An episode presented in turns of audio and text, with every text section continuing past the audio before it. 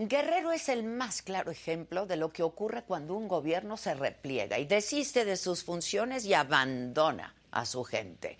Hace un año, cinco meses, que Evelyn Salgado asumió la gubernatura, pero son los 25 grupos criminales del Estado los que ejercen el poder. Controlan hasta el comercio del gas y del pollo, las rutas del narcotráfico, los cultivos ilegales, la minería, tienen las manos metidas en el sector turístico. Administran el dinero, la muerte y la droga. Ahora incluso se han metido con la fe. Pues los penitentes de la Semana Santa en Tasco acusan ser víctimas de extorsión también por parte del crimen organizado. Antes de Evelyn Salgado, Guerrero ya tenía una situación muy compleja. Luego de la desaparición de los 43 normalistas, la sociedad nunca volvió a ser la misma y la 4T llegó con una gran promesa de pacificación. Pero la situación actual de verdad es que es devastadora. Están en la orfandad, desde la montaña hasta la costa. Todos los días Guerrero está bajo fuego. Masacres como aquella de San Miguel Totolapan, donde 20 personas fueron asesinadas y que sigue en completa impunidad.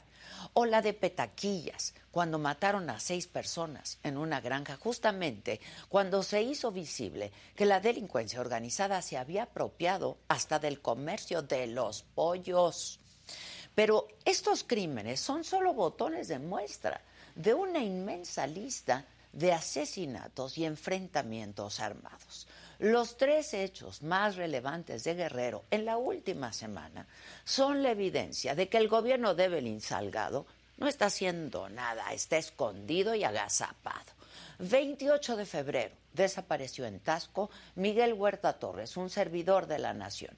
Un hombre fue interceptado por personas armadas, sigue sin ser encontrado. Y fue hasta que su familia hizo presión que el gobierno comenzó a buscarlo. De hecho, compañeros de Miguel Huerta estuvieron en la marcha convocada por el presidente el pasado sábado y exigieron que regrese con vida el servidor de la nación. Pero, ¿quién los escuchó? Nadie. El lunes, los penitentes de la Semana Santa en Tasco reconocidos por ir cargando troncos con espinas o flagelándose la espalda durante las festividades, denunciaron amenazas de miembros de la familia michoacana que quieren extorsionarlos a cambios de dejarlos participar en la procesión de este año. Piensen nada más en la dimensión de lo que les estoy diciendo. El crimen organizado acosando a los penitentes para dejarlos practicar su fe. Y bueno, en medio de todo esto hay un tercer elemento que no puede olvidarse. El pasado 15 de marzo, el diario El Sur reveló que en los documentos filtrados por Guacamaya Leaks hay evidencia de que el ejército tiene bajo vigilancia a los voceros de los padres de los 43 normalistas desaparecidos de Ayotzinapa y también a su abogado, Vidulfo Rosales. No solamente a ellos, porque también tienen bajo la mira al activista Abel Barrera, así como a otros líderes sociales y magisteriales del Estado.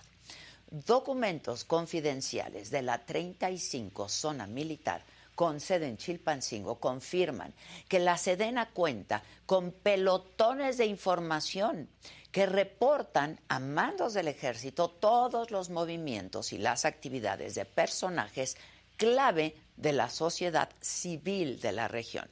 Sin embargo, pues no se sabe bien a bien cuál es la finalidad de vigilar tan de cerca a estos activistas. Y así las cosas en Guerrero. Está claro que quienes de verdad tienen el poder no son las autoridades, sino la delincuencia organizada, que sabemos de sobra que opera siempre en colusión con quienes deberían cuidar a las personas.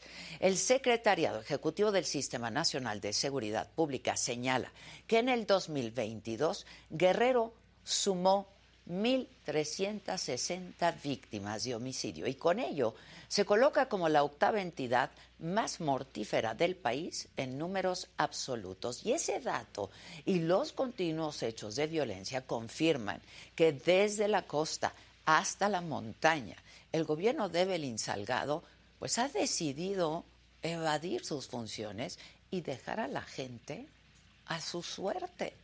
El asedio de los 25 grupos criminales que se disputan ese bello pero olvidado y abandonado Estado. Yo soy Adela Micha.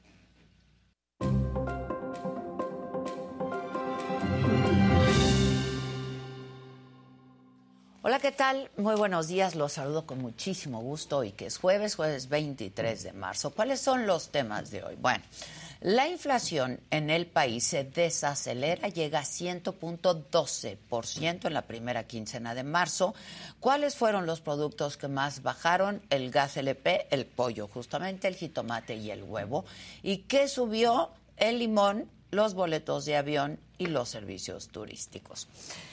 En otros asuntos, el secretario de Estado de Estados Unidos, Anthony Blinken, aseguró que los carteles del narcotráfico controlan territorios en México por encima del gobierno.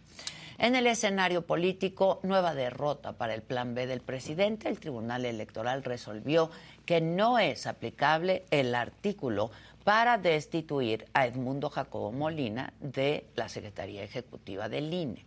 En el Senado, ayer Miguel Ángel Osorio Chong dejó de ser el coordinador de la bancada del PRI. No sale del partido, según lo dijo ayer, pero sale del grupo parlamentario. En Oaxaca, una vez más, los usos y costumbres están por encima de la autoridad.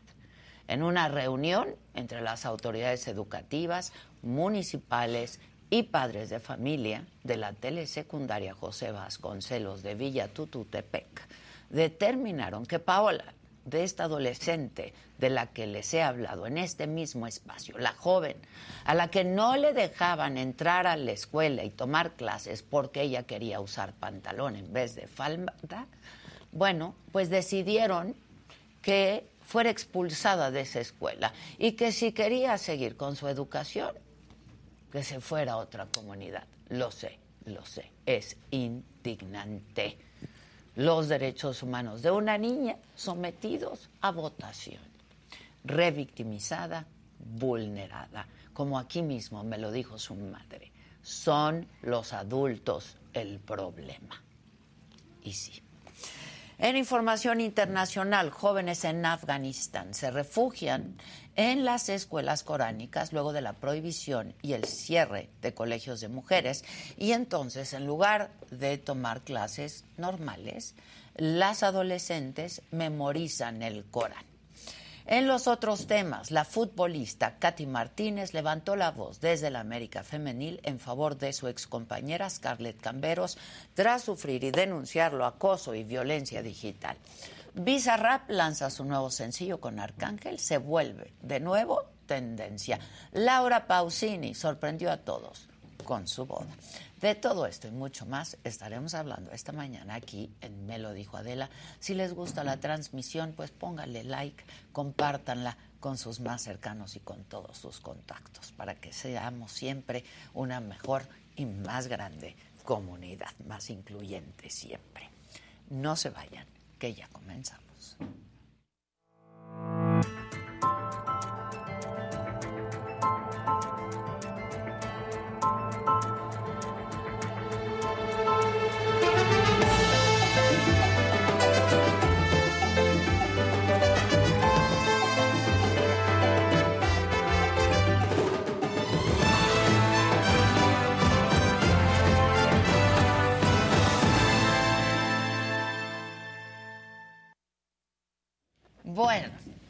Adrián Rubalcaba, alcalde priista de Coajimalpa, confirmó que va a buscar ser candidato a la jefatura de gobierno de la Ciudad de México en el 2024.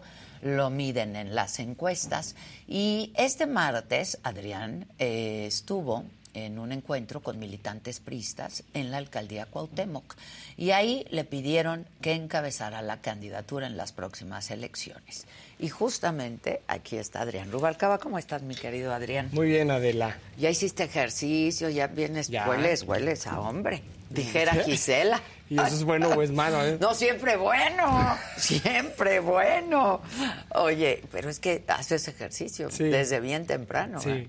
Me gusta mucho hacer ejercicio. ¿Qué haces? Pues hago pesas, hago cardio, me gustan los deportes extremos, el paracaidismo, buceo, ah, o sea, de todo le haces. Y le bailas, y le cantas, y, te tomas fotos. Bueno, eso, en eso ya es, híjole. En cuero. ¿A quién se le Ya hace mucho ¿A no. quién le mandaste esas fotos? ¿Cuáles fotos? pues donde se te ve un torso trabajado. Pues mira, de la uno a veces comete errores. Mira, mira. Estás marcadito, ¿eh? No, bueno, pero hay mis fans que les mandé esa foto, yo creo que me están traicionando. Ah, no, no, ¿a quién le mandaste esas fotos? Las subí en mis redes sociales, si mal no recuerdo. Adela, te las mandé solo a ti en privado. No, chinga, no, no, no, yo las vi. Oye, ¿tienes novia? No, no tengo novia. ¿No tienes novia? No. ¿No estás en ninguna relación? Ahorita por el momento no. Eh, estoy enfocado en ¿Qué la edad chamba. Tienes? 45. Ok. Ya no tan chavo. Bueno, ya estás en edad. Madurito. Sí, madurito. Madurito. Madurito para tomar decisiones como esta, ¿no? O sea, has decidido que quieres ser el candidato, ¿no? De, de todo el bloque opositor. Sí, porque si no es el bloque no tiene caso. Ok. ¿Te han invitado de otros partidos? Sí. Porque por ahí estaba el rumor de que el verde, de que Morena. ¿Sí es cierto? Sí me han invitado, Adela. ¿Quién? Eh, ¿El verde? Morena, el verde, eh, Movimiento Ciudadano. La verdad es que he tenido la oportunidad de tener estas invitaciones desde hace ya algunos meses y, y eso me hace sentir pues muy cobijado, muy deseado por la clase política y es bueno, porque ya por lo general los políticos no nos quieren. Lo que quieren es deshacerse de uno, no que permanezcas en un equipo político. El PRI me ha tratado muy bien. Eh, es un partido ¿Tú en eres el que... priista de siempre? No, fíjate que no. Yo empecé... Ahora sí que el- el- la cualidad de ser chapulín esa la tengo yo, No, pero clarito. Sí, varias veces. Sé que es muy criticado, pero te voy a platicar un poquito de mi historia y creo que eso va a poder generar un contexto real. Yo empecé militando en Acción Nacional cuando Vicente Fox Tienes contendió para cara de panista. panista, ¿Tengo sí. cara de panista? Sí. No tanto. Bueno, sí, será, será que me veo güerito. Exacto, fifi. Pero eh, milité en Acción Nacional. Después de estar en Acción Nacional, me quedé en una administración, se perdió la administración en la que yo trabajaba, en Álvaro Obregón. Yo fui director de gobierno con Luis Uno Chavira. Y después de estar con Luis Uno Chavira, ganó el PRD con Leticia Robles Colín. Y me dijeron que me quedara en su gobierno. Me sentí un poco incómodo al principio, porque no me compaginaba muy bien con su equipo, pero al principio pues la verdad es que me veían como el ajeno, el que se quedaba de la administración anterior. Y conforme fueron pasando los meses, la verdad es que me entendí muy bien con los perredistas y logré construir una muy buena relación. Tan es así que me quedo en el PRD 12 años. Soy candidato a diputado por el PRD. Eh, después de ser, eh, de estar ahí como candidato a diputado, me invitan a colaborar en Coajimalpa como el director general jurídico de gobierno. Soy candidato a la jefatura delegacional por el PRD. Y después de esto, pierdo mi primera elección como candidato a jefe delegacional. Y después de esto, pido la oportunidad en el siguiente periodo, cuando Miguel Ángel Mancera iba para jefe de gobierno, que me dejaran volver a contender como jefe delegacional. Y me dice, no, pues ya tuviste la no. oportunidad, ya no y vas entras tú. por el PRI. Y entonces no me dan la oportunidad y me ofrecen irme para diputado. Y yo tenía un equipo muy grande. Yo les decía, bueno, déjenme integrar al equipo del que va a ser el candidato a jefe delegacional, a mi equipo. Y cuando me siento con el que era el candidato, me dice, no, yo puros eh, perfiles con este con título de Harvard y pues, no esos no eran los perfiles que había en el equipo territorial que yo tenía y entonces se da un rompimiento ahí salgo enojado eh, me yo era el subsecretario en aquel entonces ya de desarrollo económico de la ciudad salgo enojado eh, me separan del cargo no me separo me separan del cargo eh, por haber tomado esta determinación de no ir a la Diputación y me voy al PRI. Pero cuando llego al PRI y hago mi afiliación para poder ser candidato, el grupo de Cuauhtémoc Gutiérrez de la Torre me impugna mi candidatura porque dicen este cuate apenas está cambiando partido y en el estatuto del PRI no permite que. Y entonces cuando me tiran la candidatura, termino siendo el candidato del verde. Mis probabilidades de ganar a Adela eran Mancera traía el 72% de intención del voto en Coajimalpa y el verde ecologista traía el 3% de intención del voto. Y con ese porcentaje remontamos, remontamos, remontamos y, ganamos. Ok.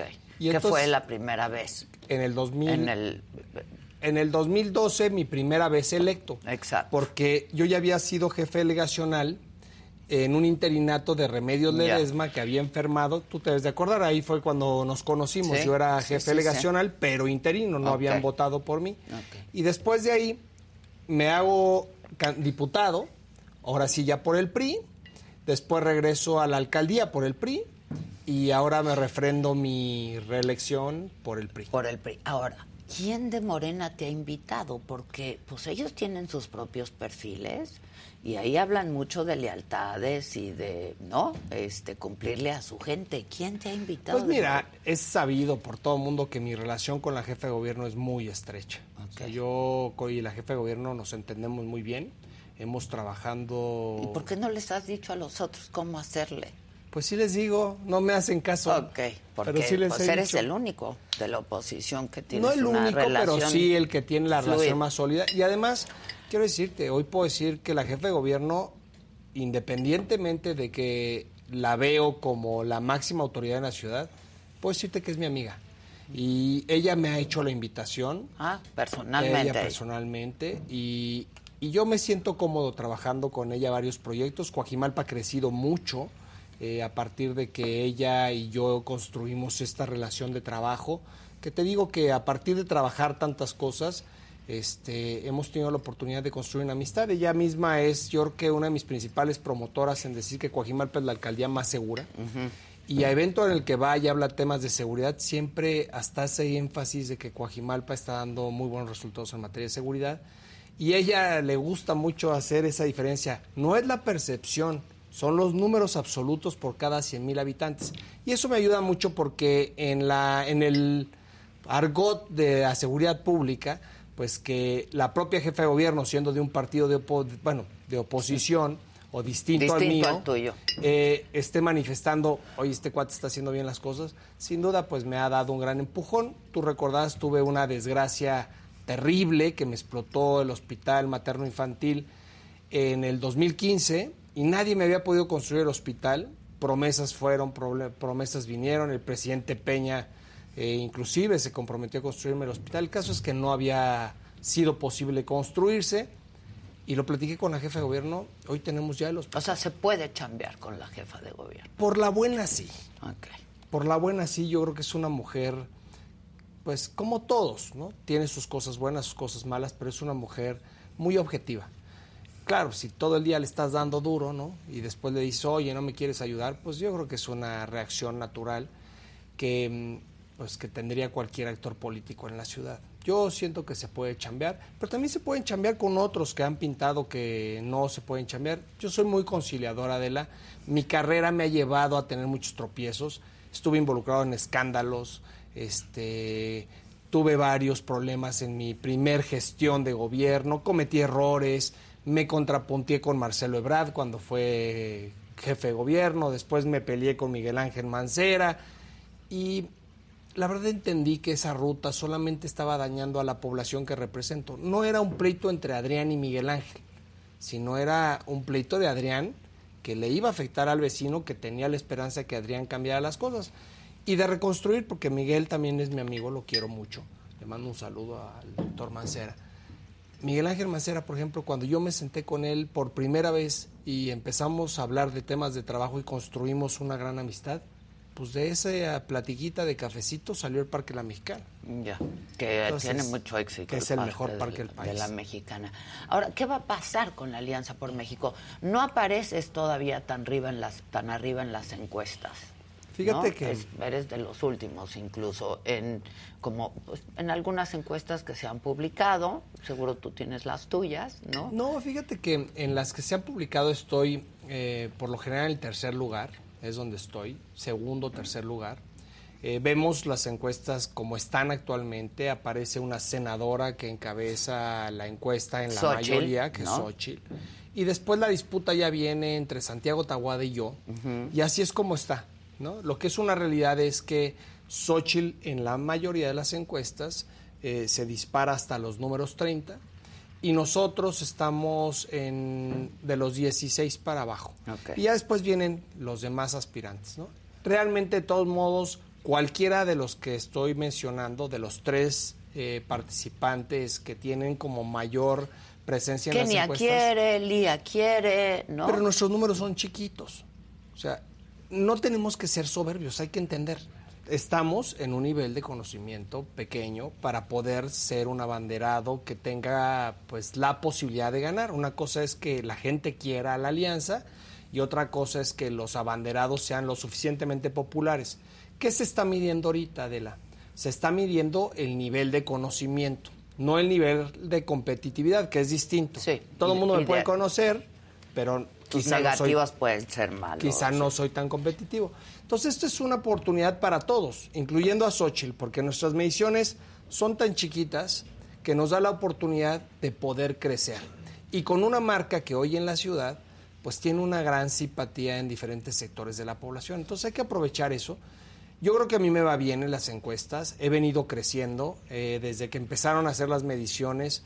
A mí me ha ido pues relativamente en todas con un crecimiento natural, una que otro tropiezo que tengo, pero por ejemplo las encuestas que hace Massive Caller nos pone, pues estamos intercalándonos los primeros lugares. A veces está Santiago, a veces estoy yo, hasta a veces está Jorge Romero en, eh, por ejemplo, apenas publicaron una en el financiero, creo que ayer, en donde me ponen en segundo lugar. Y, así es como yo veo que... Ahora, ¿hay acuerdo entre ustedes? No hay un acuerdo ahorita, no existe un acuerdo. No, este, no hemos definido quién va a ser el candidato. Lo entiendo, pero hay acuerdo de que sea quien resulte, ¿van a apoyar los demás? quienes pues, no resulten. Esa es la idea, ¿no? La idea es que podamos caminar juntos siempre y cuando el proceso sea democrático. Creo que eso es una exigencia que puede hacer cualquier actor que aspira a algo, porque si vamos a hacer de esas encuestas que yo la pago, pero el que sale arriba es el que yo diga, pues eso no, simplemente lo que va a provocar es un rompimiento. Lo que tenemos que hacer es que hagamos una encuesta que nos permita a todos tener eh, la certeza de que confío en la encuesta. Y eso solamente se hace con una encuesta y donde Adela proponga también un espejo y el otro simpatizante proponga un espejo y veamos con, el mismo, con la misma metodología y las mismas preguntas cómo salimos todos. Y eso ya te va a dar una tranquilidad. Para mí, el que se haga un método de definición así me conviene. El PRI tiene una gran capacidad de movilización porque además se haría por dos vías. Una es por vía telefónica y la otra es por vía tierra. Y en vía tierra el PRI tiene una fortaleza que ningún otro partido de la alianza tiene, que es todavía tenemos estructuras. Ahora, ¿el PAN lleva mano o solo va a ir la marca del PAN? Mira, eso se manejó en cuando se hizo la conferencia de prensa con Alejandro Moreno, Marco Cortés y el presidente Zambrano. Eh, Alejandro, digo, Marco Cortés sale y dice, como esta que es Estado de México, y esta que es Coahuila, la va a siglar el PRI, Presidencia y Ciudad de México la va a siglar el PAN. Y así queda el anuncio. Entonces, algunos actores de la ciudad aprovechan este discurso para decir, la candidatura es para Acción Nacional. Y entonces, recordarás, ahí mi declaración es, ah, bueno, pues si ya el candidato es de Acción Nacional, aquí no hay nada que hacer, y bueno, pues no cuenten conmigo. ¿Y qué sucede? Viene una reacción por parte del PRI en donde dice, bueno, a ver, no hay que aclarar. Una cosa es el siglado y otra cosa es quién es el candidato. Y Jesús Zambrano también levanta la voz, Miguel Ángel Mancera levanta la voz y dice, a ver, no, no. tú vas a llevar el proceso de registrar. Al Van bajo las siglas del partido y administran, digamos. Pero puede ser de la sociedad civil, del PRD, del PRI, el candidato, y entonces eso nos da la oportunidad ahorita de volver a entrar a la negociación, porque esa declaración desafortunada y además desafortunada porque algunos actores de la ciudad la utilizaron para vender esta idea de que el PAN iba a poner candidato, pues casi rompe la alianza en la ciudad y eso sería perder ya la ciudad y entregarse la morena. ¿Y ves posibilidades de triunfo del bloque opositor? Sin duda alguna. Si van juntos. Sí, vamos juntos. Sí, no, no. Competir solamente PAN o competir solamente Y Movimiento Ciudadano trae sus puntitos, ¿no? Digo que todos suman. Esos hay que sumarlos, Adela. ¿Y? Pues ha estado difícil. Tú, como tú has visto, eh, acaban de suceder dos incidentes importantes en unas elecciones en las donde, donde el, PRI necesita a todos los actores, sumó al PAN, sumó al PRD, pero Movimiento Ciudadano tomó la determinación de mejor no participar. Bueno, el caso del Estado de México, exacto, en el Estado de México se bajó Cepeda. Y es un error. Por lo menos nosotros vemos que es un error, porque ya no decidieron caminar en la alianza, que yo siento que Movimiento Ciudadano se acerca más a la visión de la alianza y decide no participar. Y Cepeda tenía una fortaleza interesante en municipios del Estado de México que tienen arraigo más de izquierda. Entonces esos votitos... Se le pueden ir allá. Se le van a ir a Morena y eso daña a la alianza. Entonces, pues habrá que analizar por qué se tomó esa determinación. Oye, este, has hablado de algunos escándalos en los que has estado envuelto. ¿Tienes investigaciones en tu contra en la fiscalía? Fíjate que sí, Adela, tuve investigaciones. Em, no había querido hablar del tema porque para mí había sido algo que tenía que resolver eh, tuve investigaciones por enriquecimiento ilícito, en donde se me señalaba que mi patrimonio había crecido de manera exponencial siendo diputado. Y tuve también una indagatoria por delincuencia organizada. Este, te lo platico porque además pues es público. Fue público. Y además ya resolví mis temas legales. Entiendo que fuiste sujeto de amenazas. Sí, fue un proceso muy difícil, Adela. Eh, eh, me confronté fuertemente con algunos actores de la ciudad, no con la jefa de gobierno, pero con algunos actores de la ciudad. Y, este, y al final, déjame decirte, por eso yo creo que construí una buena relación con la jefa de gobierno. Cuando yo le avisé a la jefa de gobierno de mi situación legal, yo traía un sentimiento de que era un tema de persecución. Esa era la idea que yo traía. Eh, venía con una sensación de me quieren bajar de la candidatura en aquel entonces para alcalde. Y, después de sostener una reunión con dos personajes a los que hoy puedo decir que aprecio, uno es Omar García Harfuch y el otro es la jefe de gobierno. Y después de sostener ese diálogo, entendí que ella no estaba atrás de esa intención de perseguir o de tratar de agraviarme. Mira, yo creo que a veces utilizan algunos actores políticos de la ciudad o del país las instancias judiciales para venderle a los demás candidatos terror y lograr sus objetivos. Y conmigo casi lo logran. Eh, bueno, es que qué desgaste. Fue un desgaste. Fue un desgaste, sí, sí fue un desgaste. Pero me, me, sirvió mucho, Adela. Eh, desaparecí de medios un año prácticamente. No, bueno, no vine a darte lata porque me encanta venir contigo. Este, desaparecí de medios porque no quería ser el foco de atención, sobre todo eh, bajo un argumento de estoy siendo perseguido y me van a meter a la cárcel. Entonces, tomé la determinación, de determinación de buscar mi solución a través de la vía judicial y esto me dio la oportunidad de acercarme con la jefe de gobierno, explicarle lo que yo estaba viviendo y resolver mi carpeta de investigación. Primero, ellos decían que me había enriquecido ilícitamente porque cuando fui diputado, ellos cuantificaban cuánto ganaba de manera mensual y multiplicaban mi mensualidad por 12 y después lo multiplicaban por los tres años que había sido diputado mm. y era mi salario base. Pero no contemplaban los bonos, las prerrogativas, los apoyos que otorga el Congreso. Yo fui presidente del Congreso un año completo, entonces pues, el presidente del Congreso tiene un bono de 200 mil pesos mensuales. Y era integrante de la comisión de gobierno y el integrante de la comisión de gobierno tenía un bono de 100 mil pesos mensuales y era presidente de la comisión de administración pública y era un bono de 100 mil O sea, no te iba mal. Me iba muy bien, Adela, muy bien. Siendo diputado me fue muy bien. Y además me fue muy bien porque todos los partidos en el Congreso de la Ciudad tenían eh, el sentimiento de que yo era muy conciliador, entonces por eso repetí tantas veces. Todos los años que se votó el presupuesto en el periodo 2015-2018, pues me tocó ser presidente del Congreso. Entonces, quería sacar tu presupuesto, pues el presidente del Congreso era Adrián Rubalcaba. Entonces, eso me dio la oportunidad de conocer a todos, inclusive a la jefa de gobierno siendo jefa delegacional. Entonces, ¿qué sucedió? Pues cuando veían mi salario y de repente veían mi cuenta y decían, oye, a ver, todo este dinero, ¿de dónde lo sacó? Pues no me daban la oportunidad de demostrar que había emanado de cheques del Congreso y que eran los bonos que recibía en ese momento como diputado. Entonces, en lo que lo aclaraba y no lo aclaraba, pues la suspicacia empezó a generar mucho revuelo. Cuando lo pude aclarar, pues sin duda meses después y con una dinámica muy desgastante, pues este, salí avante, me, me otorgaron el no ejercicio de la acción penal, es más, determinaron que no había delito que perseguir.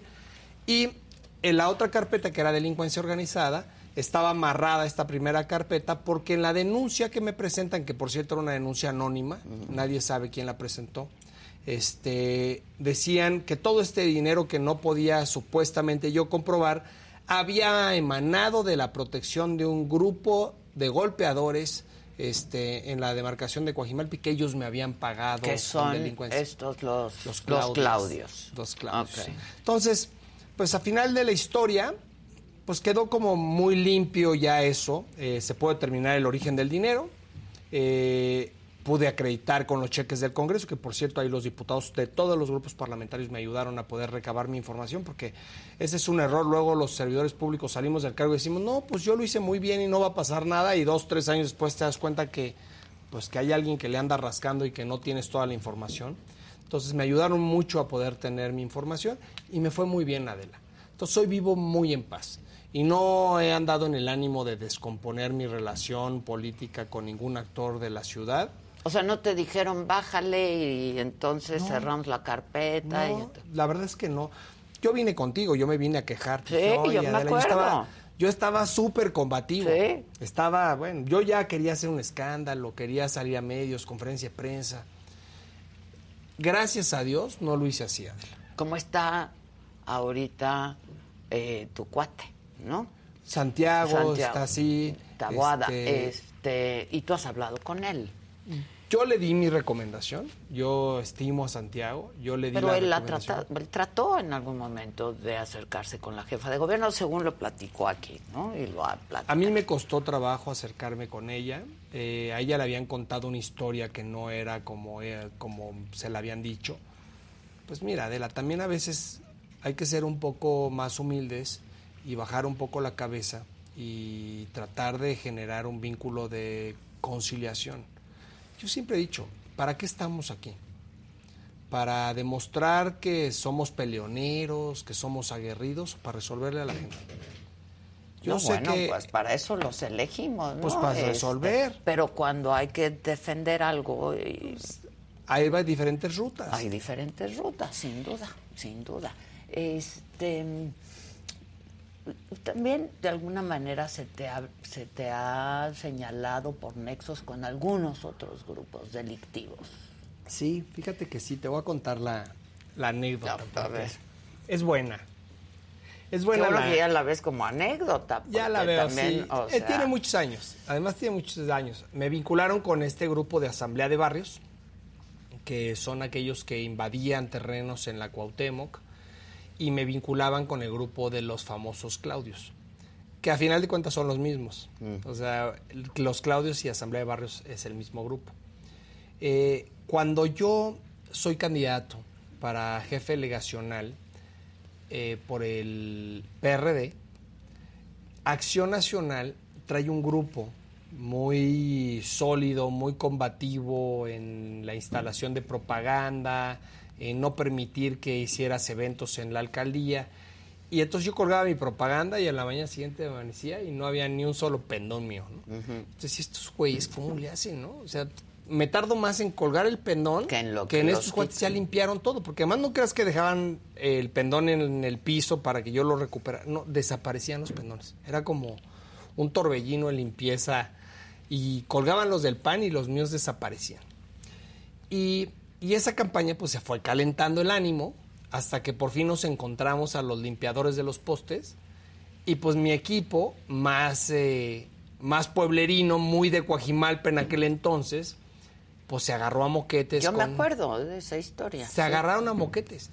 Y cuando se agarran a moquetes con ellos, con los de Asamblea de Barrios, que en ese entonces no estaba yo vinculado, yo era en ese momento la víctima de los de Asamblea de. Barrios, este, pues se hace un escándalo, yo grabo el pleito, ve, eh, se acercaron algunas patrullas, grabo las patrullas que no hacen detenciones y yo soy el que les pone el mote de los Claudios. ¿Por qué? Porque el que los encabezaba se llamaba Claudio y entonces yo le empiezo a decir es que los Claudios, los Claudios, los Claudios y, y los medios así lo registran. Rubalcaba se queja de un grupo de golpeadores de los Claudios. Pierdo la elección y cuando pierdo la elección, yo me encargo de desgastar al delegado, que era Carlos Orbañanos, diciendo, este cuate tiene un grupo de choque y de golpeadores que son los Claudios. Y me la pasé esos tres años, pobre, yo dándole lata de que ahí tenía trabajando a los Claudios.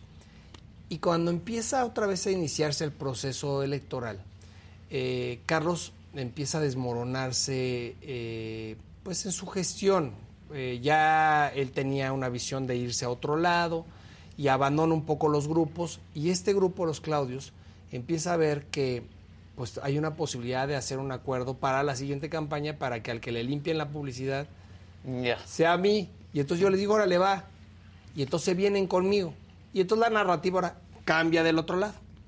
Y cuando gano la elección, pues ya los Claudios se van. O sea, ellos hicieron su chamba electoral. Entiendo que inclusive trabajaron en la Miguel Hidalgo.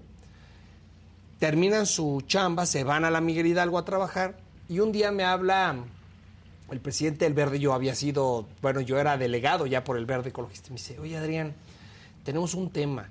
Y yo dime, ¿qué pasó? Pues traemos una marcha para en contra de nosotros por el tema de circos sin animales. Vienen los circenses aquí y van a pedir que se eche para atrás la ley. Y yo, bueno, ¿y en qué te ayudo? No nos puedes juntar un poco de gente porque no hay gente que esté defendiendo el bienestar animal. Y yo, ¿cómo crees? Pues si todos los que tienen esos colectivos son muchos, no hay nadie y de los circos son un montón. Digo, pues deja veo, de hoy para mañana está complicado, deja veo a quién te consigo. Y entonces hablo con el sindicato de limpias. Y les digo a los compañeros de limpias, oye, ayúdame, ayúdame a hacer una manifestación para que defendamos a los animales. Entonces les dimos sus playeras de los animales, eran los que recolectaban la basura. Llegaron ahí y entonces cuando llegan ahí, pues se enfrentan con los del circo y entonces empiezan las porras, unos en pro de los animales, los otros en contra de, de que se quiten los animales de los circos. Se empiezan a agredir, se agarran a moquetes. Y entonces los de limpias, pues que pues, te podrás imaginar que son barrio, ¿no?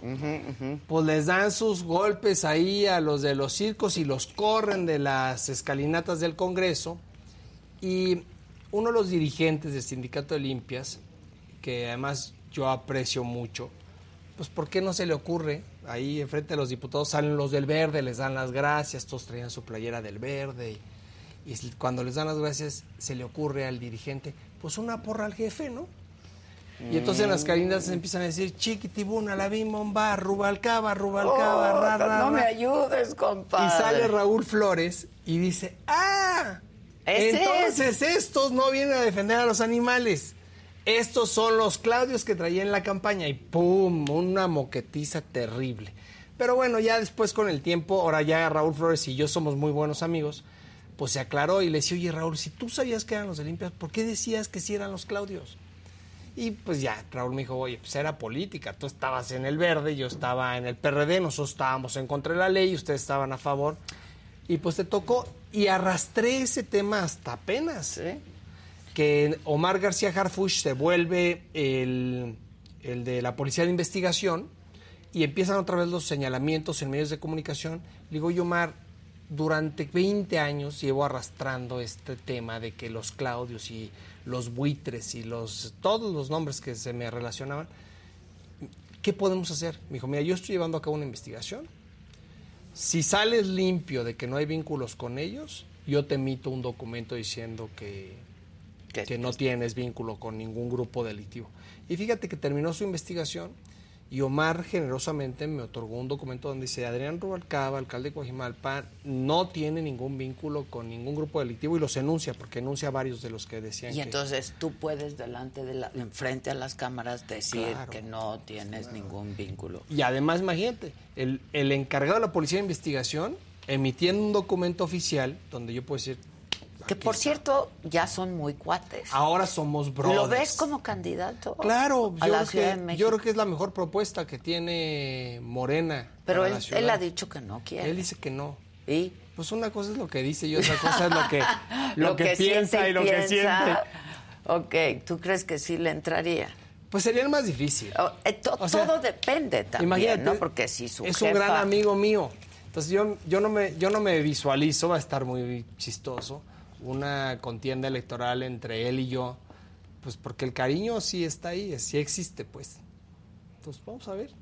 Y pero te ha dicho netas así de hermano. Vamos a invitarlo mejor pues, porque márcale, a mí no, me contesta. Si no va a decir que yo lo estoy destapando. Pues márcale porque a mí no me contesta. Hay que marcar. Pero ahí en la neta que te dice, pues, Yo creo que él es un gran candidato, una gran propuesta. Eh, él creo que está haciendo bien como está manejando la posibilidad de que él sea candidato.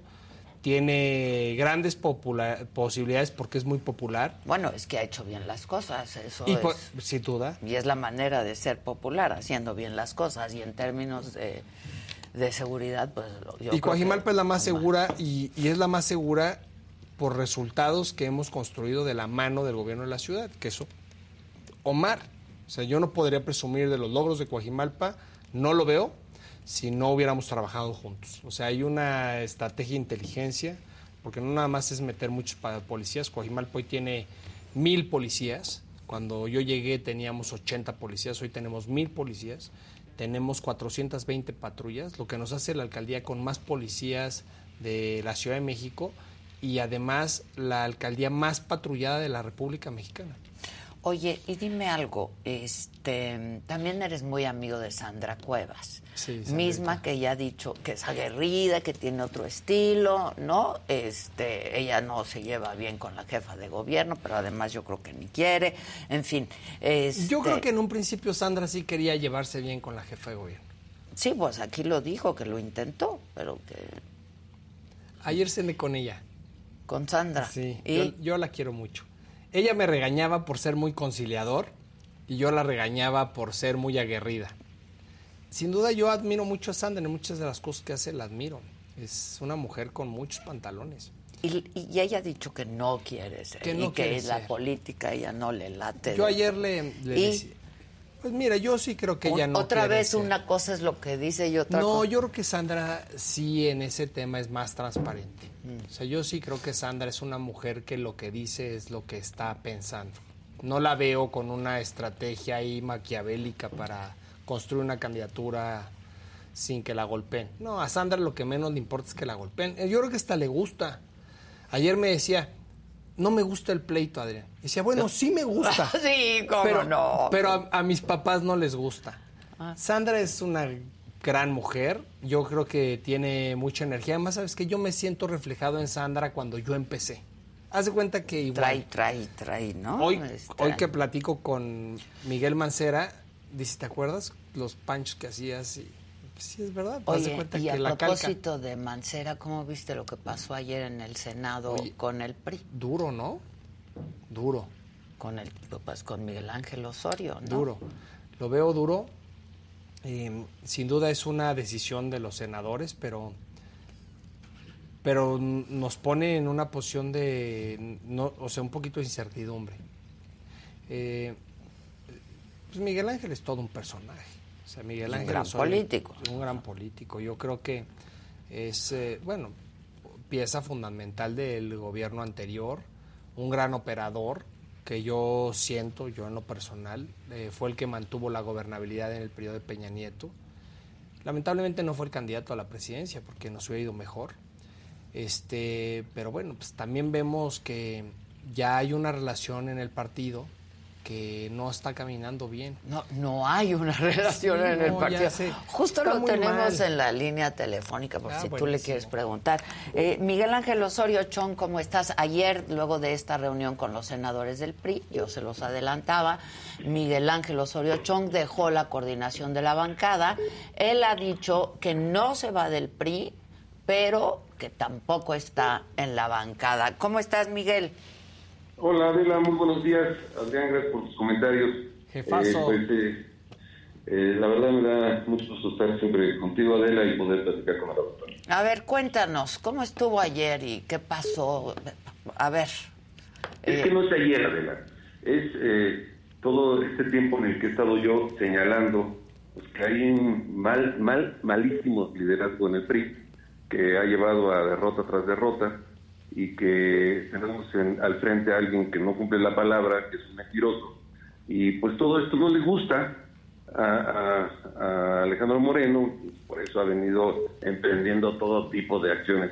Increíblemente, eh, después de hace un par de semanas que quedamos, acordamos, pues para no enrarecer el ambiente político por las elecciones en el Estado de México en Coahuila, pues como viene la resolución de INE que le dice que se tiene que llenar dos, dos enoja porque yo soy promovente de estos recursos y, bueno, pues emprende esto con su alfil Arañorbe y, este, Mario Zamora y bueno, pues eh, hacen esta eh, acción de eh, quererme retirar de la coordinación y yo les digo, ahí la tienen, este, yo no sufro por, esto, por estos temas yo creo que hay mucha tarea que hacer y voy a seguir adelante porque tiene que retirarse en agosto del partido, eh, tiene que dar paso a otro liderazgo que no esté tan señalado públicamente y que no lastime, como ahora lo está haciendo. No le importó que hay elecciones en Coahuila y todo México, no le importó todo este eh, estar en los medios y este escándalo político que hay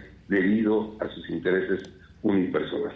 Pero habían tenido un acuerdo, digo, de palabra, me imagino, había un acuerdo de que te quedabas como, como coordinador. Sí, fue público. Hace, sí, me acuerdo, me acuerdo. ¿sí? que estuvimos en el partido, que acordamos una relación institucional a la cual yo no fallé, una relación que permitiera eh, mayor coordinación y por supuesto ahí le dejé claro que lo legal que él emprendió contra mí de expulsión y lo legal que yo hice para que él dejara el partido como lo dicen los estatutos en agosto seguiría. Sí, se cortó. Miguel, a ver, mejor le volvemos a marcar, ¿no? Sí, se este, ¿Tú te llevas bien con Alejandro Moreno? Sí, yo me llevo bien. Yo me llevo bien con los dos. Para mí es una situación bien complicada porque Alejandro Moreno me ha promovido mucho para que yo sea la propuesta para jefe de gobierno. Pero también cuando Miguel estuvo al frente, también fue un personaje que me ayudó. Me ayudó en mi primer campaña. Fue el único que dijo, a ver Adrián, yo confío en ti, pues las probabilidades de ganar con el 7% te podrás imaginar que eran nulas y él le apostó y ganamos. Bueno, también le apostó por, apostó por Alejandro Moreno en su momento. Miguel, perdón, te, perdimos en algún momento. No, hablen en mi ausencia. No, no, no, nomás estábamos diciendo que tú lo apoyaste aquí a, a, este joven, este, eh, en su campaña cuando fue candidato por el Verde y yo le decía que también apoyaste a Alejandro Moreno, ¿no? Este, hubo un quiebre ahí, este, pues que nunca pudo sanar la relación, ¿no? Este, pero esto ya va más allá de eso, ¿no, Miguel? Sí, por supuesto. Mira, la preocupación es eh, que esté al frente a alguien que además de no dar resultados, pues sea mentiroso y no cumpla la palabra. Y, la preocupación es que tenemos enfrente la elección del 24, en el que, pues desafortunadamente, todo lo que he dicho ha sido cierto. Va a faltar a la palabra, va a faltar a los acuerdos. Ya lo hizo en lo legislativo, eh, primero con un discurso de enfrentamiento y después, pues sintió que lo se le acercó mucho el gobierno y entonces acordó con ellos. Y, ahora para el proceso del 24, pues eh, el panorama no se ve bueno porque les va a fallar, porque no, no va a cumplir, porque les va a echar la culpa a los partidos, a los otros partidos políticos, y teniendo tanta oportunidad de ganar la Ciudad de México y por supuesto de competir en, en, lo federal, pues el panorama se asoma bastante enrarecido y difícil. Ahora, tú decides eh, irte de la bancada pero no abandonar el partido. ¿Eso qué quiere decir? ¿Te quedas como senador independiente? ¿Qué quiere decir, Miguel? Mira, eh, estoy analizando eh, legalmente qué es lo que conviene porque no quiero faltar a lo que dictan los propios estatutos del PRI y porque voy a seguir adelante, en, todavía me falta el trife en la impugnación que puse para que esto que hizo de manera oscura de, para buscar su alargamiento en el eh, en mi PRI, o sea, quedarse un tiempo más, pues eh, puede evitarse. Entonces, eh, eso es lo que estoy realizando y bueno, eh, daré a conocer en los próximos días. lo que quiero decir también es que no estoy pensando en irme a ningún otro partido. Yo soy un hombre del PRI que me ha dado todas las oportunidades de mi vida y que la mejor manera de pagarle es representar a los muchísimos periodistas en todos los estados que están muy enojados, muy molestos con la actual dirección. Ahora, este, ¿qué va a pasar, por ejemplo, con el plan B de la reforma? Eh, ¿Qué va a pasar con todo esto, con esta nueva coordinación de Añorbe? Bueno, eso ya no eh, tendrá eh, pues nada que ver en el Senado, acuérdate que ya está en las impugnaciones en la Corte. Pero el PRI, o sea, ¿cómo? Perdóname. Pero el PRI va a seguir con el bloque, o sea, ¿lo ves con el bloque de contención? Eh, ellos lo tendrán que decidir. Eh, ellos, y personalmente sí seguiré en el bloque. Y sé que varios de mis compañeros están en esa misma idea. Este, podría ser un, eh, lo peor, todavía mayor que puede suceder, es que pues se tomara la decisión, y pueden, de, de que desde el CEN les digan que pues no, que son, son aparte y que no van a tomar decisiones juntos con el, junto con el bloque. Eso sería gravísimo, eh, pero pues yo sé la decisión de varios eh, senadores y senadores de mi partido que pues la idea es eh, mantenerse en este bloque y evitar pues muchas de las acciones que sigue haciendo Morena en lo legislativo. Oye, a propósito de tus compañeros en el Senado, ayer solo tres te apoyaron, ¿no? Este, ¿Cómo ves esto y qué pensaste de esto? Mira, eh, de verdad yo les respeto. Eh, la mayoría de ellos tienen una carrera eh, pues de muchos años. Yo creo que toca que ellos expliquen. mira, no hubo un solo motivo que me argumentaran en el liderazgo de la coordinación. Incluso dijeron, reconocemos, no hemos tenido una gran relación.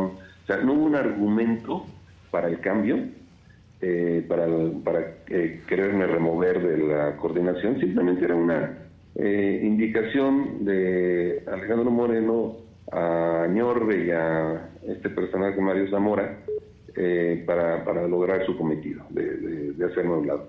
Este, ¿Cómo lo hicieron? Preguntarles, porque el estilo de Alejandro se conoce dentro y fuera de sus presiones, de cómo ha ido expulsando a muchos en los estados, o cómo se han ido yendo. Tú conoces a Zamora, a Zamora de Jalisco.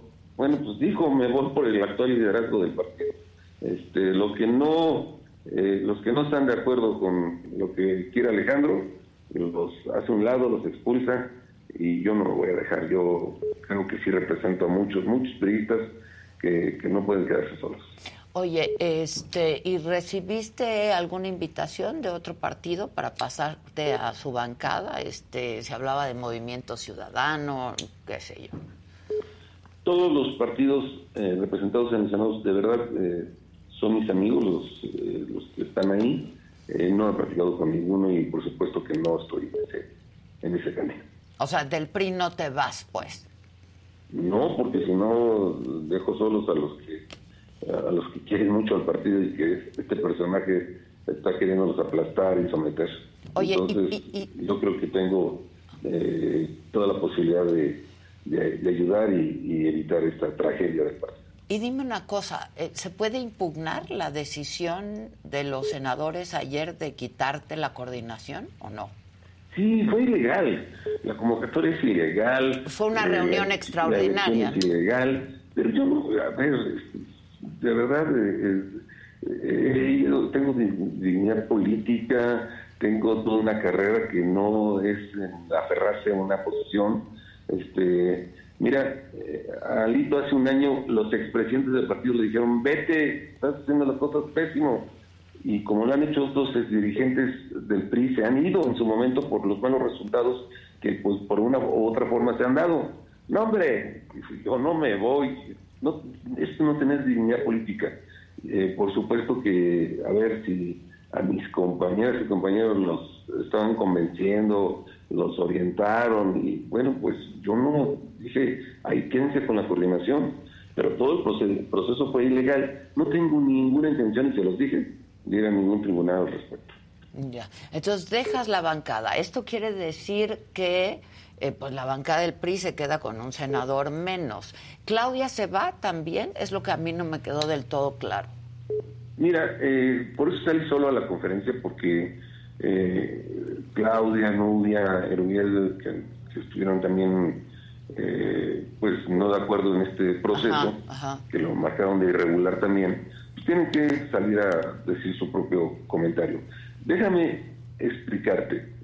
Si yo dejo la bancada, estaría yo faltando a un, aparte de lo que dicen los estatutos, y podría darles el gusto de la expulsión y no se las voy a dar. Ah. Entonces, eh, digamos que estaré, pero no estaré. Eh, habré de eh, cuidar mucho este eso, eso para no darles motivo de que cumplan su anhelo de verme fuera. Ya entendí. voy a estar ahí dando la batalla. Ya entendí. Entonces, lo que, lo que podemos pensar es que se quedan todos en la bancada. Pues yo creo Incluso los que ayer te apoyaron. Eh, eh, y bueno, eh, pues algunos por unos motivos, y el mío principalmente es porque de verdad quiero acompañar al turismo, quiero acompañar a la sociedad civil. Ponlo en la calle, ponlo en un restaurante y por favor pregunta alrededor lo que dicen y piensan de, de, este personaje que le ha hecho mucho daño a mi partido. ¿Cómo llegaste anoche a tu casa? Digo, este, ¿Pensando qué, Miguel?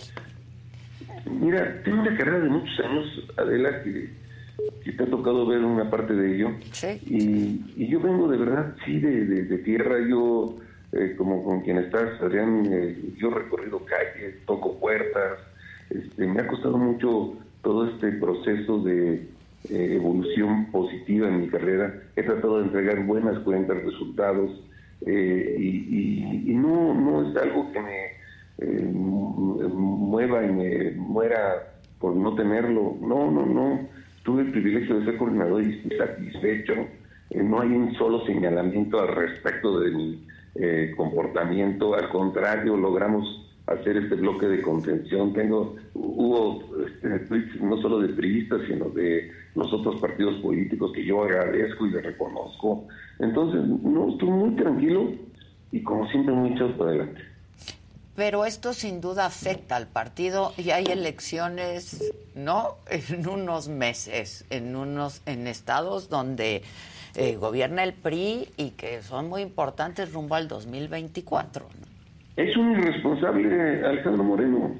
O sea, no, no le importó, eh, ya no te digo el acuerdo que tuvimos, no le importó este, la elección, no le importó que ahorita esté yo hablando de esto, este, y, que por supuesto sí lastima.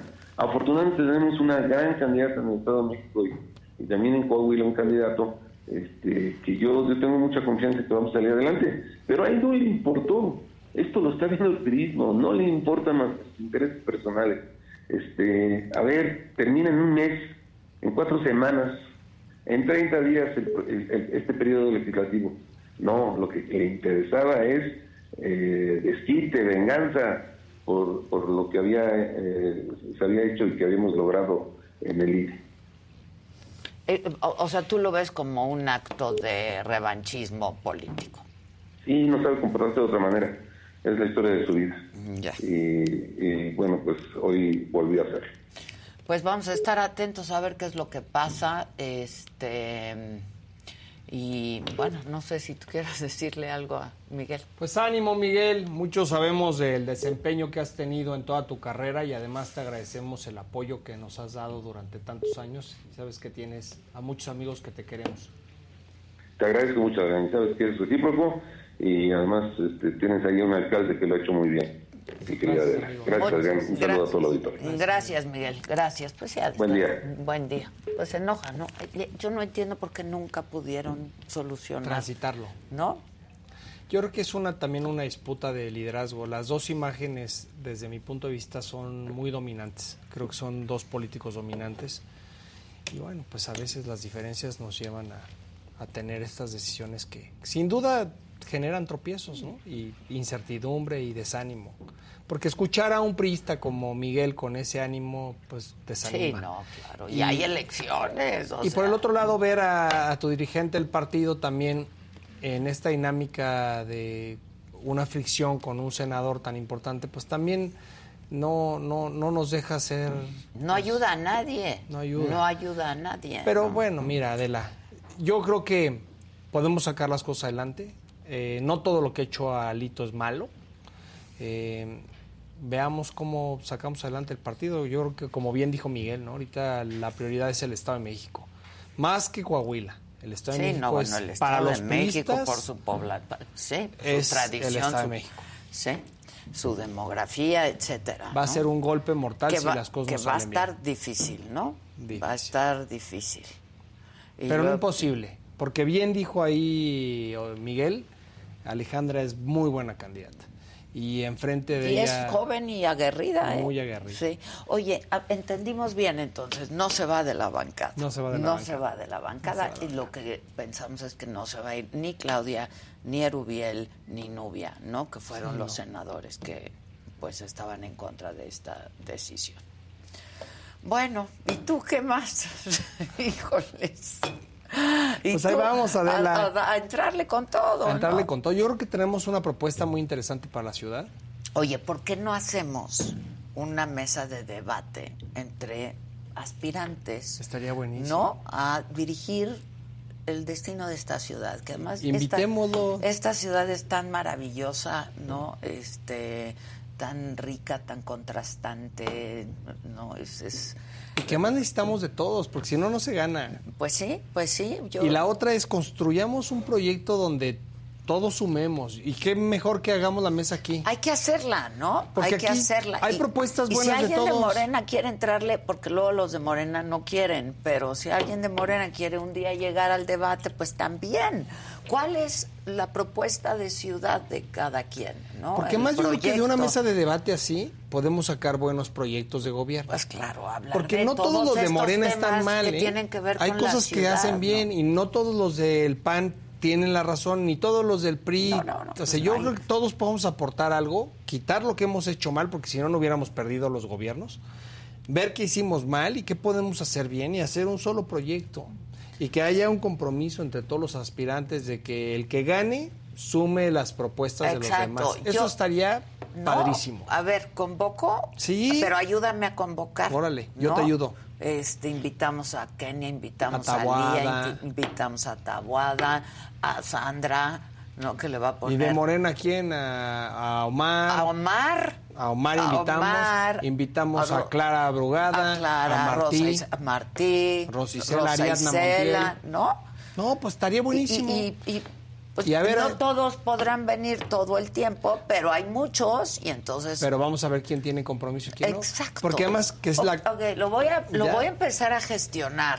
Órale. Ayúdame con algunos. yo- yo ¿no? te ayudo a convocar. Ahí cuando salgas a hablarle Omar, a mí no me toma la Lo veo llamada. mañana. No solo me, no me toma la llamada, luego me- hasta plantada me deja aquí en el programa. ¿Qué pasó? Es que casi no tiene nada que hacer. Pero, pero, pero, pues una respuestillita, ¿no? ¿O Ya mañana le digo yo. Pero dile, y estaría buenísimo armar esa mesa, ¿no? Porque la verdad la ciudad es de todos. Esta es una ciudad maravillosa, es la, la, la ciudad de las libertades, la ciudad de los contrastes, la ciudad, o sea, de veras, yo, uno que ha tenido oportunidad de viajar, esta ciudad es muy única, muy es única. Y además eh, ha aprendido a funcionar con quien gobierne. Porque manejar esta ciudad no sí, es de que funciona, funciona, Sí, no sé ni por qué quieres. Funciona. No, o sea, ¿Tú pues- te has casado alguna vez? Nunca. No, por eso Mira, quiero. Te has resistido. Me he Ah, resistido. Por, no, por eso quiero ser jefe de gobierno. Ah, ok. Tengo tiempo. Adela, he sido cuatro veces alcalde. Ya sé. Ahora, O sea, ya. tú tendrías, a ver, ¿cómo están tus tiempos? Porque en caso de que tú no quedaras como el candidato, querrías reelegirte. No, ya no Como- podría. Ya no puedes Ya no puedo. reelegirte como alcalde. Porque yo ya fui Dos veces. dos veces consecutivas, Consecutivas. tendría que dejar un periodo y después luego volverlo a intentar. Que además yo creo que ya no es correcto. O sea, cuatro periodos son, o sea, cuatro periodos son de tres años, son 12, 12 años. años. Más aparte tres años que fui diputado por el mismo territorio, son 15 años. Ya Coajimalpa también necesita un respiro de Adrián Rubalcaba. Está bien, está bien. Pero entonces, ¿cuál sería tu futuro político? Digo, yo entiendo que le estás apostando a ser el candidato Mira. y en función a eso estás trabajando. La ruta tiene que ser buscar que la ciudad esté mejor. Y, eh, la propuesta que traigo es sumamente conciliadora. A algunos, a algunos les gusta, a algunos no. Hay algunos que quieren ver sangre y un revanchismo.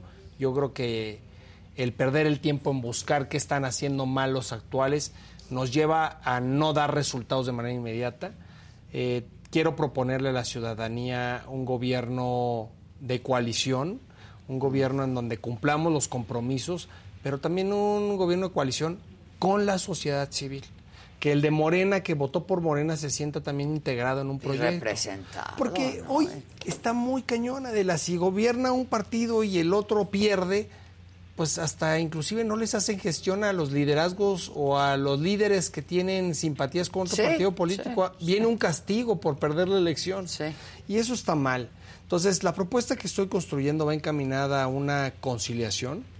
Quiero conciliar con todos los compañeros de la alianza y si podemos sumar esfuerzos, inclusive del lado de Morena, sería buenísimo, porque entonces te podría decir que vendría un candidato de Morena, que bueno, cada quien marcará cuál será su discurso, su discurso Sí, político, claro, claro. pero un candidato de la alianza que no está pensando en el revanchismo, de porque me hiciste esto y porque me perseguiste, te voy Y a ahora yo estoy. yo- sino un candidato que te va a decir, yo vengo a construir ciudad. Y Coajimalpa es una alcaldía que tiene todos los contrastes de la ciudad. Pueblos originarios, comunidades agrarias, barrios, pueblos, eh, zona residencial y centro financiero. Y esa es una calca de toda la ciudad. Y ahí aprendes, es como el tablero para aprender en chiquito, para gobernar para todos. Entonces, ahí se han dado buenos resultados. Queremos trasladar eso a la ciudad y si las cosas en esta toma de decisiones no nos favorecen, vemos cómo aportar construimos. y sumar, Sí. ¿no?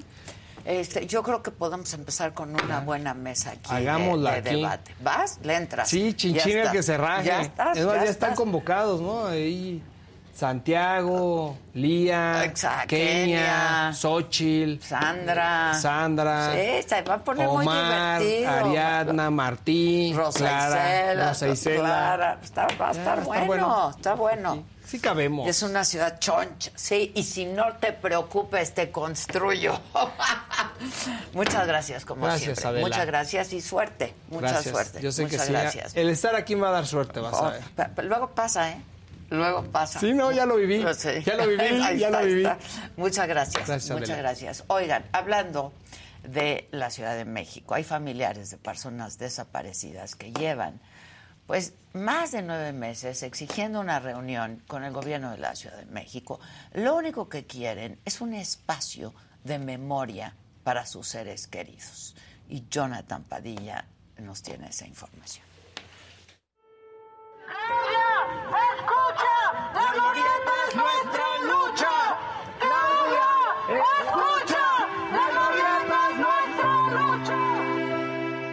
Los familiares de personas desaparecidas en México denuncian que han sido víctimas de la indiferencia del gobierno capitalino, especialmente de parte de la jefa de gobierno Claudia Sheinbaum. Lo que le pedimos también, jefe de gobierno, es que deje de insultarnos, como lo hizo No, pero pasada. lo tomaron mal. Aquellos que no quieren que la joven de Amahac, que una réplica esté en reforma, en el fondo son profundamente racistas y clasistas. Sí, lo dijo. Está grabado. Está el video. No es a usted. A la familia se nos ha dicho que tenemos el derecho a la memoria, a la verdad y a la justicia, pero las tres partes veo que quedan impunes y han sido realmente violentadas por todas las autoridades. Ellos piden un espacio de memoria y ver ahí lo único que tienen de su familiar desaparecido, una fotografía, una prenda. Sin embargo, las autoridades capitalinas han hecho caso omiso a las peticiones de las familias. Desde que la propia jefe de gobierno señaló que éramos un minúsculo grupo de personas que estábamos tomando la, glorieta, que no éramos representativos, desde que empezó a descalificarnos nos dimos cuenta que nos encontrábamos frente a un gobierno igual que los anteriores, que los del PRI, que los del PAN, eh, donde minimizan las tragedias, particularmente cuando se trata de personas desaparecidas. Y cuando vimos que no nos respondían a, a la promesa que había hecho, que prefería andar en campaña, nos dimos cuenta que no iba a ser sencillo y no está siendo sencillo. Desde el 8 de mayo del 2022, las víctimas indirectas de desaparición de varios estados del país tomaron la glorieta donde estaba el agüehuete con el fin de visibilizar las más de 100.000 desapariciones que hay en nuestro país desde 1964. Todo aquí.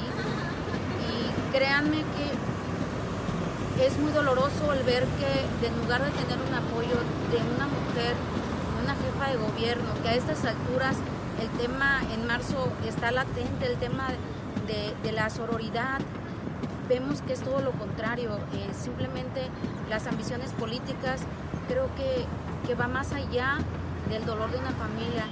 Sin embargo, el gobierno de la Ciudad de México insiste en plantar otro huehuete que alejar a las familias de la glorieta, quienes ven en ella un símbolo de fuerza para continuar en la búsqueda de sus familiares. Que llegaron a la basura, no creemos que las tengan guardadas porque para qué las querrían. Es lo único que tenemos de ellos, nuestros recuerdos, nuestras fotos, no hay más. Que las tiren a la basura en verdad es un, es un daño que nos hacen bien fuerte. Pero no solo es la indiferencia de parte del gobierno capitalino. Los familiares denuncian que la Comisión de Derechos Humanos de la Ciudad de México bloqueó una queja en contra del gobierno de Claudia Sheinbaum por impedirle su derecho a la memoria.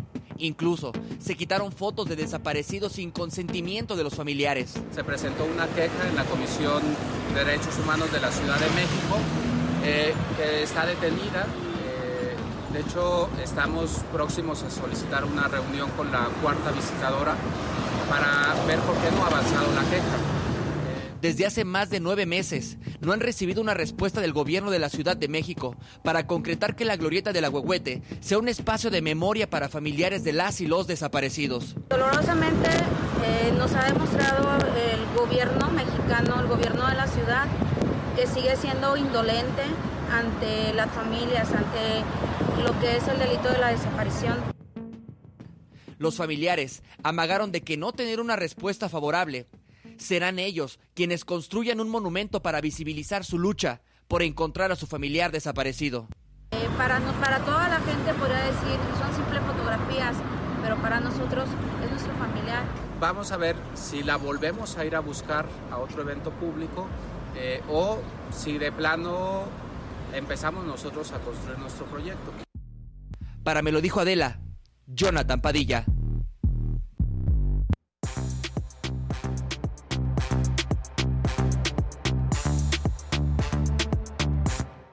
Pues sigue la Buenos días. Buenos días. Buenos días. No, eso está increíble. Vean ¿Qué mi? Lego. por- Bueno, no ¿Qué es mío, es del Jonathan, pero. Ahí en la ¿Por qué marcha. no lo había traído? Vean, por Sí, favor. Está idéntico el Pero hablito. hasta las ojeritas. No, todo. ¿Ya está- viste las y los dientitos.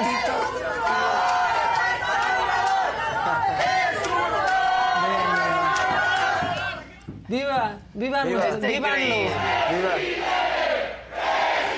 Oye, yo lo que no me puedo recuperar desde ayer, yo creo que por eso me generó tanta ansiedad ayer, es del himno de la IFA. De Es verdad que no me puede puedo ser. recuperar. Yo ayer que te decía que ya callaras, callaras, de veras no me puedo recuperar. Vuela, vuela, palomita. Ah, no, esa es No. otra, ¿verdad? Digamos que la vuela, única vuela. explicación que pudieras encontrar es porque está bajo el mando de los militares, ¿no? Y los militares hacen. Pero, pero, pero- estás hablando de un himno. Un himno es para reconocer hitos históricos, para. o sea, no, no, Pues no, por no. eso, hoy un aeropuerto en tiempo récord con una pista y que no se usa es histórico. Claro. Y que para este tiempo ya tendría que tener las dos pistas, ya tendría que haber un claro, carril claro, confinado, claro. ya tendría que haber un tren, yo todo. ayer sí me causó, No, me no. generó problema. Como un castillo inquebrantable donde se albergan fuerza y pasión. Ya, No, ya, no, ya, no, ya. Vuelan, vuelan hacia los cielos, aeronaves con libertad. De verdad me, me generó inquietud. Y luego esta mentira. Me dejó Es que no puede ser, es que no puede ser. Varios destinos en territorio también con rumbo internacional. No, es cierto. No, es cierto. Nel, Y nos Nel. falta el himno de Dos Bocas y del Tren Maya. No, ya, el Tren ya. Maya, el coro es No, chu, no, chu, no. chu, chu, chu, chu. Bueno, ¿Qué van a dejar estos elefantes blancos? no, no, o sea... No, La pero que sigue, por favor. el himno me, me generó inquietud, Sí. de veras. Y o no sea, hay información, tendría que haber información del compositor, el ¿no? himno en el- Claro. Debería. sí. Compositor y si se Pues le pagó, sí. cuánto se le pagó, Yo por creo que debió de tendría haber que haber. sido alguien interno. dentro de sí, del Pues sí se cuerpo, ve. ¿no? Sí. Claro. Sí, del cuerpo. Bueno, ¿con quién vamos? Himno de live. Productor y amigo. Ya vámonos a desayunar, ¿no? Sí.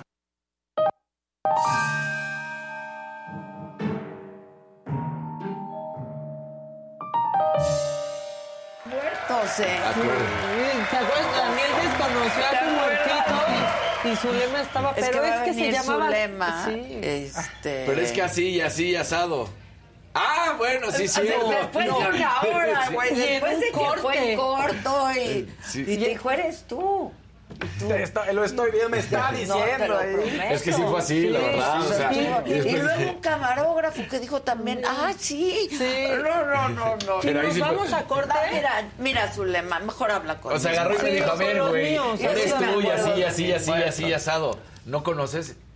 Ah, bueno, sí tienes razón. Sí. No, pero no, no, 40 no. minutos después en un corte de, bueno, tuve un tío y Daniel ya, por favor. Bueno, primero yo les quiero desear que ojalá tengan un día así de plácido en su chamba. Es que en serio, esto es magnífico. Ah, o sea, sí. en serio es fantástico. Pónganlo, por favor. No, qué envidia, ¿no? O sea, en serio, qué a gusto que puedan estar así. Este, en sus oficinas, escuchando, me lo dijo Adela, pero ojalá vayan más bañados y mejor vestidos. Bueno, Claro, porque no quiero ser así como que hay todo mocho, pero oye, por lo menos un pantaloncito y una camisa, ¿no? Ya, Estás ya. en el Senado. Es el Un Senado. poco de respeto. nomás me faltó su alcacelser juntos. H, H, Senado, exactamente. Ay, qué respeto le tienen al Senado, pues si ya vimos. Bueno, este, y rápido, antes de entrar a la telenovela del PRI, este, resulta que el presidente tal vez sí se atraganta cuando miente. Ah, Puede ser que sí. Lo- nos lo castigó Diosito de inmediato. A ver. Échelo, por favor. Por favor. Por- bueno, En México no hay masacres. En México. En México no hay masacres. En México. ¿Y qué le pasa? pues mintió. ¿Cómo puede decir que no hay Eh, masacres? Eso pasa cuando te muerdes la lengua. En Sí, México sí, no hay sí. masacres. En México. Bueno, ahora sí, vámonos. Me voy a saltar el otro, lo guardo para mañana y vámonos con la telenovela del PRI, porque pues ayer en la noche estaba más emocionante que las expulsiones de Big Brother cuando eran emocionantes. De se va la Chío, no se va, pero el Rasta, ¿qué pasó? Bueno, así iba llegando a esta asamblea que se sacaron de la manga el senador Miguel Ángel Osorio Chong. Es irregular. Déjenme entrar a la reunión para eh, aclarar que es irregular al respecto de lo que piden y también salgo a darles una conferencia de la coordinación usted? Senador. Y luego Claudia la Buena llegó y ella se dijo, yo no hablo con nadie, necesito entrar a ver qué desmadre se trae. Sí, claro. Voy a hablar con mi todavía.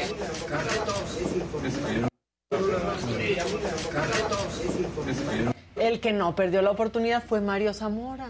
Él sí dijo, no, yo sí voy a aprovechar mi momento y voy a hablar. No, pero de su consideración, su consideración. Dep- dependen- dependiendo de lo que escuchemos, dependiendo de lo que escuchemos, en ese sentido vamos a tomar pues, las decisiones que nosotros consideremos, al menos en mi caso, más pertinentes. Pero pues es una decisión que ya está tomada. ¿Por quién? Por siete de ustedes. No, la, la decisión de los siete es llamar a una asamblea. que no hemos tenido asamblea. No, dice, dice textualmente, para tratar asuntos internos del grupo. ¿Nos vemos en una hora? Claro, dos. No aceptaban, no Ahora, lo aceptaban. que dijo Miguel Osorio Chonga ahorita, porque yo todavía me quedé con que se iba de la Sí. Y hoy, ahorita dijo, no me voy de la bancada. Como que ya se le no les la voy a- cabeza. a dar el gusto. Y yo creo que pues tuvo asesoría Claro, legal, sí. ¿no? Porque La estaría donde dice- incumpliendo con el estatuto. Y entonces sí lo Entonces pueden dijo, expulsar. Exacto. Entonces dijo, no les voy a dar el gusto. Entonces pues, se quedan todos en la bancada. Sí, porque decían igual se va al grupo plural, no sé, había No. mucha especulación. Y luego, que no estuvo Alito, pero ahí andaban sus propios. Ahí andaban sus propios y entonces, pues cachamos a Pablo Angulo, diputado federal y secretario técnico del Consejo Político Nacional. Ahí andaba, mire. Ahí está, es el chinito que van a ver ahorita repartiendo papeles, que si trae el folder, ¿no? Ahí, en la corredera. Sí, bueno, a ver, pues si estaba Ñorbe. Y con esto comprobamos, con esto pues digamos que, que se comprueba que podría ser, podrá ser diputado federal, pero siempre va a haber quien te mande por las copias. Exacto. Siempre va a haber quien te mande por las copias. Entonces, bueno, pues después ya salió el nuevo coordinador legítimo, ¿no? Sí. A decir, este, nada convencido, es que en serio nada convencido, dijo, ay, hubo una gota que derramó el vaso y dice, no, así, o sea, tú pregúntame algo.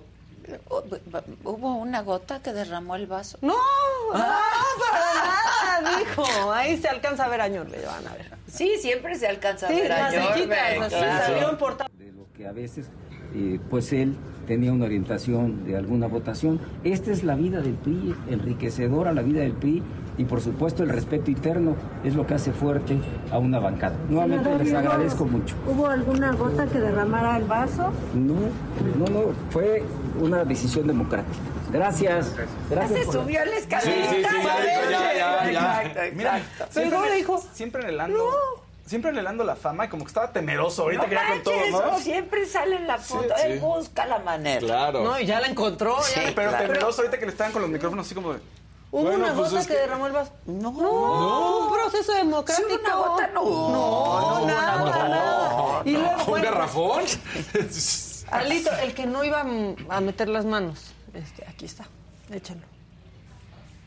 A ver, primero hay que precisar para que no haya confusiones. Las y los senadores de la República no solo siempre han tenido el apoyo, el reconocimiento, sino el compromiso de trabajar juntos, tomar decisiones como es un grupo parlamentario.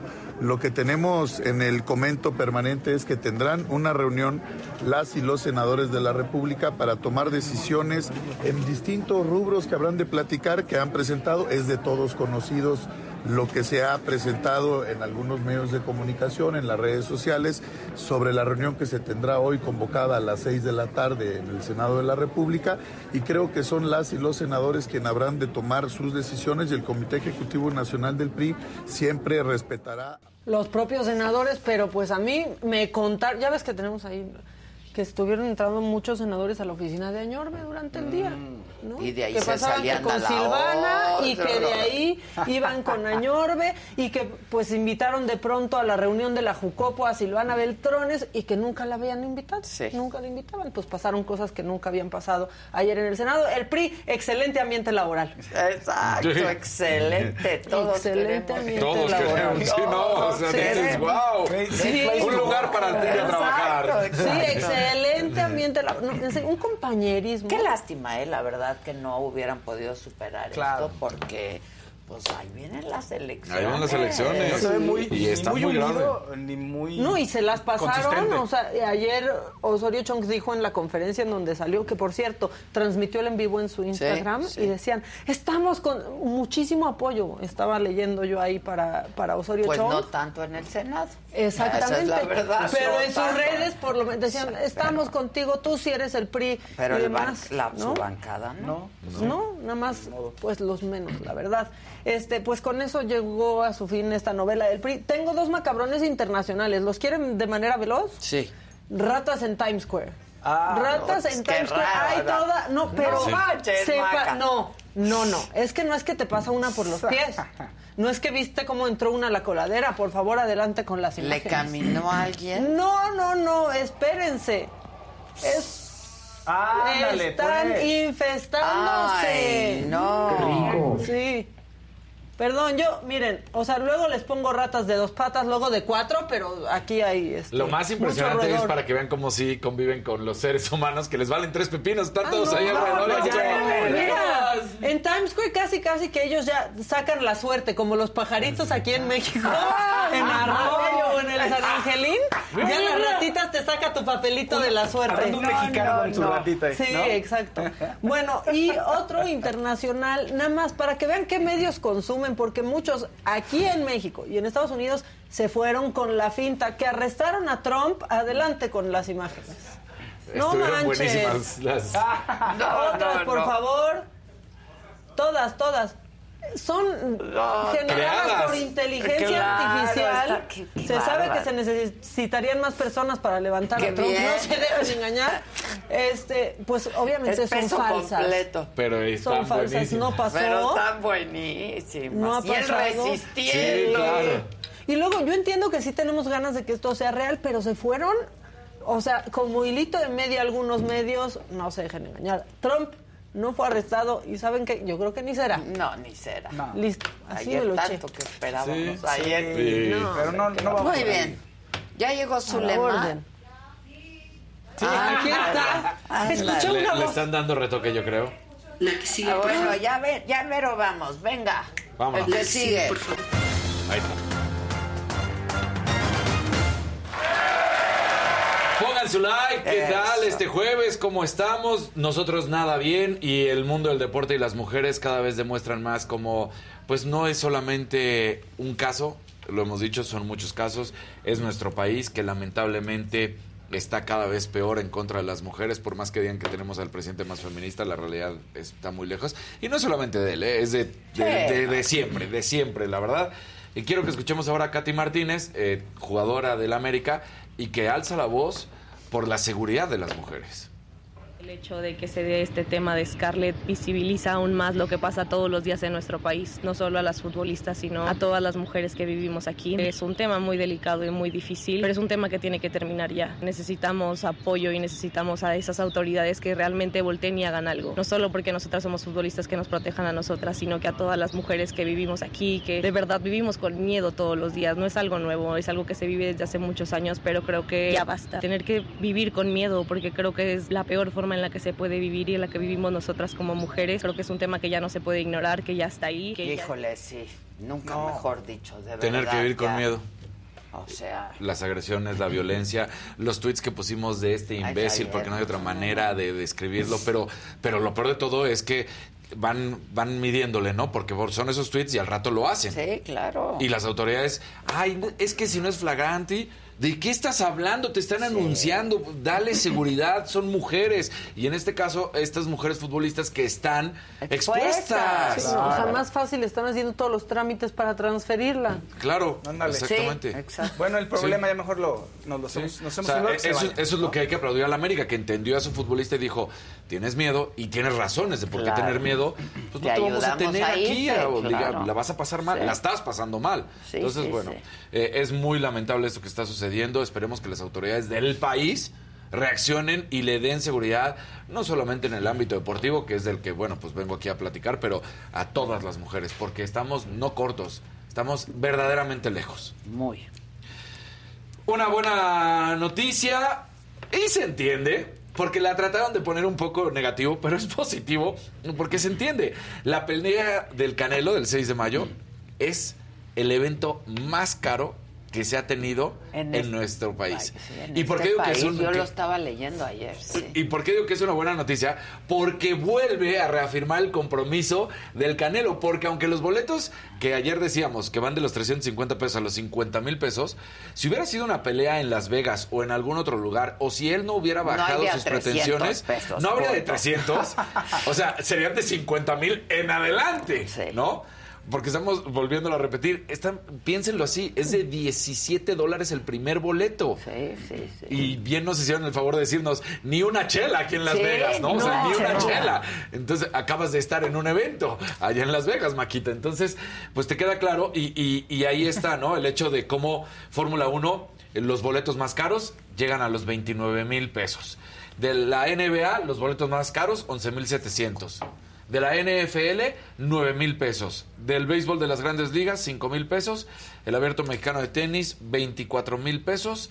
El próximo que viene, que es golf, 7 mil 800 pesos. O sea, estamos muy lejos. El, el que más caro llega a ser previo a esta pelea era de Fórmula 1, que son los de 29 mil pesos, que ya sabes, zona de pits y todo esto. El del Canelo, 51 mil. Pero volvemos a decirlo. El Canelo vuelve a demostrar su compromiso con México porque Sí, dijo, yo voy a bajar las pretensiones, voy a bajar mi bolsa, yo quiero que me vean. Pues sí, también va a haber bien, costos altos, pero una tercera parte. pague, pues, claro. O sea, si fuera real, estos estarían costando 150 mil pesos. Claro. ¿No? Entonces, ahí habla... Canelo, tú muy bien. Canelo, tú muy bien. Y habla de lo Ay, que qué hace. guapa. Oye, rapidísimo. El- la Federación Mexicana de Fútbol hace eh, ayer da un comunicado en el que Fan ID va a ser obligatorio para todos los que quieran ir este domingo al partido de México de la selección azteca contra eh, Jamaica. Entonces, aquí viene Partidazo. sí, partidazo malísimo del Nations League Cup, pero ya viene el problema de que ahora ya es obligatorio. ¿Se acuerdan que era opcional y que No, iban a ahora ver ya es cómo a fuerza. ya es obligatorio. ¿Quieres ir al Estadio Azteca a ver este partido? Si no has dado tus datos, solamente dijeron que menores de 18 años pueden ingresar sin problema alguno. Los de 18 años en Necesitan adelante necesitan tener el eh, necesitan subir su INE o alguna otra identificación oficial y que ahí esté. Es un buen primer paso, ¿no? ¿O Es no? un buen primer paso, pero siguen con los problemas de dónde está la información, de cómo ya. está la información, de que además Hagan una campaña o algo para...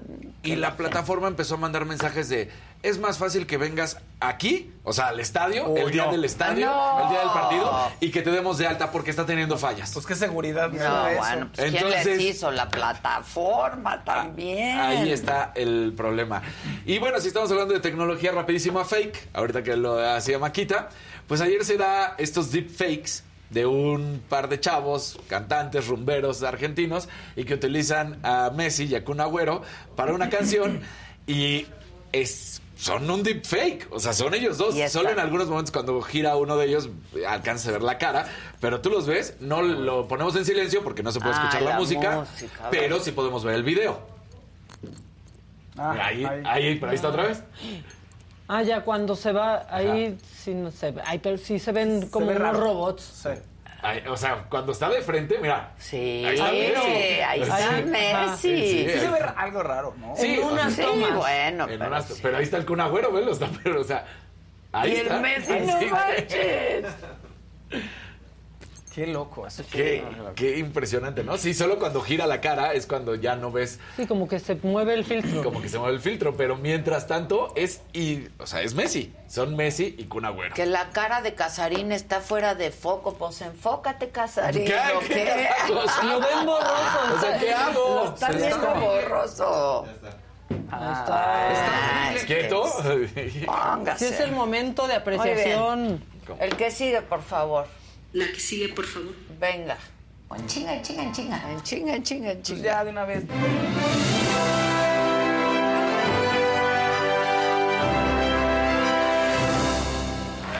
Laura Pausini sorprendió a todos sus fans porque hizo un bodorrio, nadie se lo esperaba, sus amigos tampoco, su familia, pero algunos miembros de su familia sí, pero no toda la familia. Resulta que los invita a, su- a casa de sus padres a festejar 30 años de carrera. Entonces va todo el mundo y ¿qué creen? Era boda.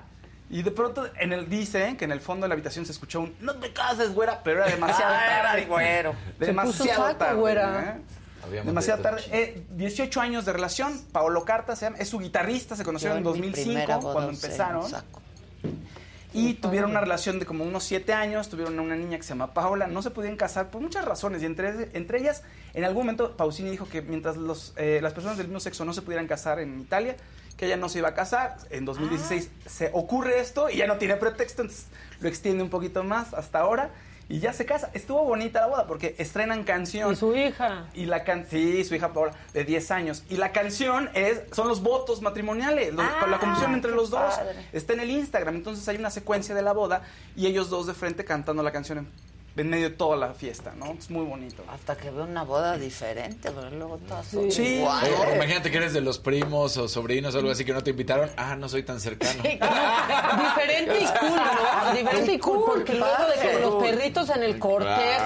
Ay, no, eso- hijos eso de me pa- parece de lo El más flash mob del baile, o sea, tampoco lo hagan. Ah, Bueno, oigan, Bizarrap vuelve a ser tendencia. Ahora que hizo otra canción, ahora con Arcángel, uno de los máximos exponentes del género urbano. Tiene ya casi 20 millones de escuchas. No ha pasado ni un día, salió ayer a las 6 de la tarde.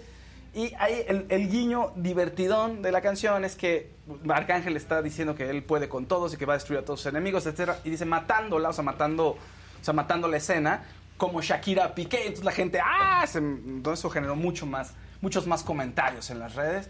Gracias Bizarrap, felicidades Bizarrap y Arcángel también, que están muy exitosos todos.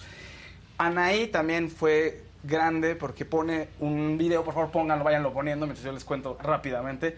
Y la gente se emocionó mucho. ¿Por qué se emociona? Porque es el look Mia Colucci. Regresa Ah, Luke con Mia el Colucci. flequillo. Ajá. Se ve igualita Sí. que, que de No. cuando era mía con No ha pasado el tiempo. No ha pasado el tiempo. Mírenla. Entonces la gente pues, estaba muy contenta. Qué bonita niña esa, Sí, ¿eh? de cómo no. verdad. Triunfadores, como les digo, ya, ya abrieron fechas en Colombia, en todos lados. Es un exitazo. Oigan, por último, ya para cerrar, Aritech fue tendencia ayer, no como quizá quisiera, porque se despide de Rebecca Jones, pero pone una foto poco eh, particular, Ay, que es un poquito rara, no sé qué pensar. La verdad creo que no era el momento ni el lugar. Pero bueno, la gente se le fue encima también, porque es una foto muy sensual de Imperio de Cristal, presumiblemente. Y dice, bueno, Rebeca este, se despide de ella cariñosamente, pero foto fuera de lugar, ¿no? Luego también trascendió que Verónica del Castillo, la periodista, la hermana Eso de estuvo peor. Sube otro comentario para despedirse. En su Instagram pone una foto de Rebeca y dice, Rebeca, palabras más, palabras menos, que dice que le hubiera gustado ayudarla, que al parecer tenían ya un acuerdo que le iba a dar oxígeno intraven este líquido para poderla ayudar y que tenían una terapia de sanación para desintoxicarla de todas las, las quimioterapias, como diciendo que pudo haber hecho algo más y que estaba muy apenada. Ya, pero ya, es algo ya, ya. Yo, mira, ni acabé de leerlo, la verdad. O Sí, sea, no podía ser. Era autopromoción, básicamente. No, ¿eh? no, mal- mal O gusto. sea, diciéndole que le dio reiki y no sé qué. Y bueno, ella sí. Inoportuno. inoportuno, mal gusto. Ella es sanadora alternativa, pero no estuvo nada bien. Sí, la verdad no. Venos a, ve- ven a hacer algo por nosotros, Zulemita. Sálvanos. Venga, venga, Zulema. Qué guapa. ¿Cómo estás? Cada día estás más guapa, mana. Sí. ¿Ya viste las ratas de Nueva York? Ay, no. Y la basura en París. Y la basura en París, hubo huelga de No, trabajadores horrible. Yo de estaba allí cuando ocurrió. Sí, ¿Cómo un horror, Sí, ¿eh? bien, ¿y tú? No, terrible. No, no, no, ya no se puede estar No, en y que- ningún lado. y se quejan de Nueva York de la basura, pero París le ganó. Champaña, no, traje las copas Las y todo copas y todo. No, Claro. no, no. Si Y no ahora sí nos las podemos tomar. Claro. Ahora sí se puede. ¿Cómo Claro, estás, ¿Cómo voy a llegar sin champaña? Sí, no, no, no, no, no, no, nunca, nunca. Never. Qué bien te ves, qué bárbara. Estuve en su fiesta Ah, de ¿sí? cumpleaños en Nueva York, que De estuvo muy 50. divertida. De los Bien. 50, pero te cayeron requete viene. Pues tú sabes lo que me está pasando aquí, que me había pasado cuando vine la última vez, pero recibí tratamiento y es la inflamación que tengo, la retención de líquido, la elevación, eh, la altitud aquí, que anoche dormí 12 horas. Me acosté a las 7 y media de la noche cuando había terminado cosas de trabajo y me levanté esta mañana. Qué bueno. Y yo, ¿qué? Oye. Y me di cuenta. Yo hace muchos Dijiste, "Quiero años viajar que más". no hago eso. Mira, pero es que realmente eso no es así. Entonces, le contact- mi mejor amiga es médico y le digo, mira, estoy reteniendo. Me dijo, tomaste este diurético para que te ayude. Y le dije, dormí 12 horas. Me dijo, eso es completamente normal. Tenía dolor de cabeza ayer por la tarde. Sí, por la altura. Por la altura. Nick tenía náuseas, me dieron náuseas. Fue, y es la primera vez que me da así de fuerte. Bueno, te envió un mensaje de texto y yo, tú conoces un médico que haga infusiones, Ay, no lo que oí. venga. No, yo sé. No lo about it. perdón. No, no, no, don't worry. No, Ya. discúlpame. Pero, la- claro que pero qué bueno que me veo así porque de verdad No, que me sí siento como que si me ponen un alfiler, exploto. Es sensacional. Yo dormí 12 horas. ¿Qué? O sea, dices que te ves inflamada y explotas y estás espectacular. juro. La. Por eso ya dice eso y yo, ¿qué? Yo duermo 12 horas y Eh, parezco ah, recién nacido. Dormí he 12 dormido horas. 12 horas. No, no, no, que- Ni con anestesia. O sea, para que me Yo sí, yo sí, yo sí, yo sí, con anestesia. Pero, anyway.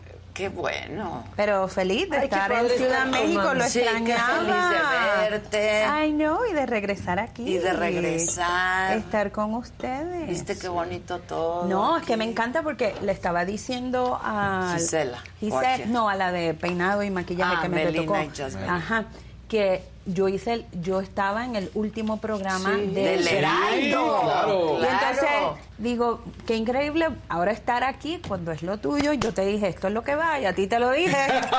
sí. Pero-. ¿Y qué tal no se acordaba de nada, Daniel? Ya- ya A mí le me lo dijimos. dijo Hoy también. le dije, mira, si va a caer algún muerto, todo el mundo acuérdense de Sí, sus que no muertos. ¿eh? desconociera. le Mira, es que ese es el problema número uno cuando se hace televisión y quieren una lectura en televisión. Porque hay tanta gente y no hay el tiempo de explicar lo que es una lectura, cómo funciona, la mayoría de la gente no sabe lo que es, entonces es difícil, no para mí difícil en cuestión de conexión, es que la gente a veces no reacciona o tú estás esperando conectar con alguien que no es quien se presenta y yo no puedo controlar quién se presenta Claro. y quién no se presenta. Claro. ¿Entiendes? A mí me dijo Muchas algo que acaba de decir muy bien y que sí es cierto, que Teresa alcanzó a escuchar en su momento, pero agarró y me dijo, ¿Qué te- viene algo muy importante, viene algo muy bueno. Y mira, ese vino. y Mira. No, y, inclusive Además de me, muchas cosas más, me acuerdo que te dije, te tienes que ir y aquí es donde tienes que estar o algo así, o Sí. que hay un cambio drástico y es lo positivo profesionalmente. Y mira, Bueno, tú Mira. Sí estuviste- estuvo drástico. Sí. Drástico, drástico. Porque además él todavía no se sabía nada, ¿eh? No. A Claro. Fausto no lo conocías. no, pero no aquí te está conozco. Fausto. Un Salud. placer, ya te vi. Salud, mi queridísima. Saludcita querida. Oye, este, estuviste en el último programa del Heraldo que fue un viernes. Correcto. Y nosotros empezamos aquí el lunes. Correcto. O sea, Y yo te fue vi el una sábado. locura. Y nos vimos el sábado todavía. Sí, sí, sí. Y nos hemos, nos hemos visto desde entonces Un muchas par de veces. veces, sí. Es que ya, ya nos volvimos buenas amigas, Zulema y yo, cosa que agradezco mucho. Igualmente. La verdad. Y yo que no creía en ti. Ni me- yo- Nada. No, no, no, no quiero hablar con No, esa no, no. mujer. la- cuando yo fue la saga, un martes por la noche y ella así, nomás, you know, jefa al fin, ¿verdad? Tirar hacia atrás.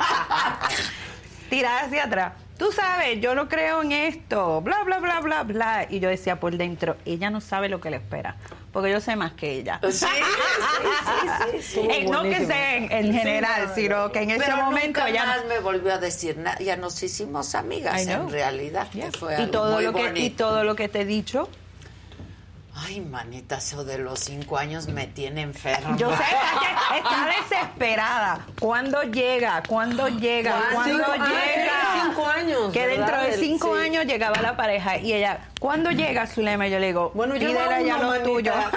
casi Ya uno, uno, ya exacto, uno. ya casi uno. No, no, pero ya pasó En un abril, año. sí, en abril. Un año. En ma- Va a vine en mayo año. del año pasado, correcto. sí. Pero Mayo me tengo que pasado. esperar otros cuatro. No sé, tenemos que volver a conectarnos a ver qué A- a dicen. A, lo mejor se han adelantado o atrasado. No, por favor. Ni que fuera vuelo del aeropuerto internacional. ya, mamá. Ahora sí que mamá, préndele a la tele. ya di bien, mamá. No, Oye, pero es increíble también ver como cosas que yo te dije que no te conocía y ahora que te conozco y conozco a tus hijos y he compartido ver todas esas cosas que yo te dije en aquel Sí, momento sí, sí, sí. y que han sido todas así, incluyendo tu hijo mudarse a los Estados Sí. Unidos y vive en Nueva York. Y vive en Nueva York. A él lo ve más que a mí. Ajá. Me da, me da, Le- me les da debo que vengan a, a mi casa, que voy a cocinar comida puertorriqueña. ¿Ah, sí? Sí, porque Se tú, los debo, se los tú debo. fuiste a la de ellos, ¿verdad? Yo ¿Y a de ellos. te dieron árabe? ¿Comida árabe? No. Me dieron, No, porque comiste pescado. comí es que se pescado, cuida muchísimo. Zulema, Ah, se cuida sí. muchísimo. Pero es que si no me cuido, realmente no puedo hacer el trabajo que yo hago. Porque la gente piensa que me encanta, me gusta comer la carne, pero no la puedo comer todo el tiempo. Y específicamente si estoy haciendo muchos programas de televisión, estoy haciendo lecturas, muchas lecturas no puedo. ¿Por qué? porque la carne y como los lácteos y el gluten se tardan más en el Digerir. cuerpo digerirlo y te roba energía. Claro. Y yo necesito lo contrario, yo necesito que mi energía esté como liviana para poder subir mi frecuencia energética, para poder hacer la, la conexión. Entonces, eso es una de, de la- de las cosas más importantes, además que me ha ayudado muchísimo con mi salud, Claro. con la artritis reumatoidea crónica. Yo no voy a, yo no recibo tratamiento como lo recibía antes. Yo he dejado sobre 30 medicamentos que yo estaba tomando. Yo soy una nueva, Qué una nueva persona. Qué y la gente no se da cuenta cómo la alimentación tiene un impacto Ah, no. en es- todo es lo que. La alimentación es, En Es todo. En todo. Ahora sí que eres lo que comes, Claro, sin duda. hasta para el ¿eh? ejercicio. Para o sea, todo. no importa que vayas 18 horas al gimnasio, si no, Si no te alimentas tienes- bien. sí. Ayer tuve una clienta que ella tiene aproximadamente como 70 años, yo diría. El esposo fallece de COVID y le digo, usted necesita una mejor alimentación, pero no es que no estás comiendo las cosas adecuadas, estás comiendo las cosas adecuadas, pero veo que comes una porción muy grande y estás mucho tiempo, casi como la radiografía de esta, estás mucho tiempo Sin que no comer. come y esta señora se come algo por la mañana, come lo suficiente y no come hasta las 5 de la tarde. Otra comida muy grande. ¿Y qué sucede? Los niveles de insulina los Sí. tienes subiendo y bajando de una manera terrible y eso te crea en algún momento de tu vida unas condiciones más severas y más este, difíciles de poder tratar. Claro. La alimentación es. Y no es que tienes que comer mucho o como tú que también restringes muchas cosas, yo también. Pero cuando como, yo como bien, disfruto lo que como, como en proporción y hay muchas cosas que no las como. Sí, que simplemente. Que no, que digo que no. Me estoy acordando de la vez que les presenté a ti, a Carlos, mi hijo, tú que lo conoces. Ujú. ¿no? Imagínate a Carlos haciéndole preguntas. Pero ¿cómo? Mm. Pero a Sí, ver. no pero no dejaba el tema, Pero ¿verdad? ¿qué No, tal? y le no. decía, oye, una disculpa, pero yo así soy, le decía, ¿verdad? Estuvo Totalmente. genial esa él, cena. es- él yo creo que ha sido una de tres personas que ha hecho unas preguntas muy inteligentes y que tienen que ver en ese cruce que tiene que ver con religión, no religión, alguien que pueda ser eh, ateo y de cómo funciona. Y a mí me encanta contestar ese tipo de preguntas y educar específicamente desde mi propio punto de vista y mi propia experiencia, Experiencia. como ser humano siendo religiosa católica, ¿verdad? Toda mi vida y luego tener una carrera exitosa en publicidad y mercadeo y luego convertirme en medium.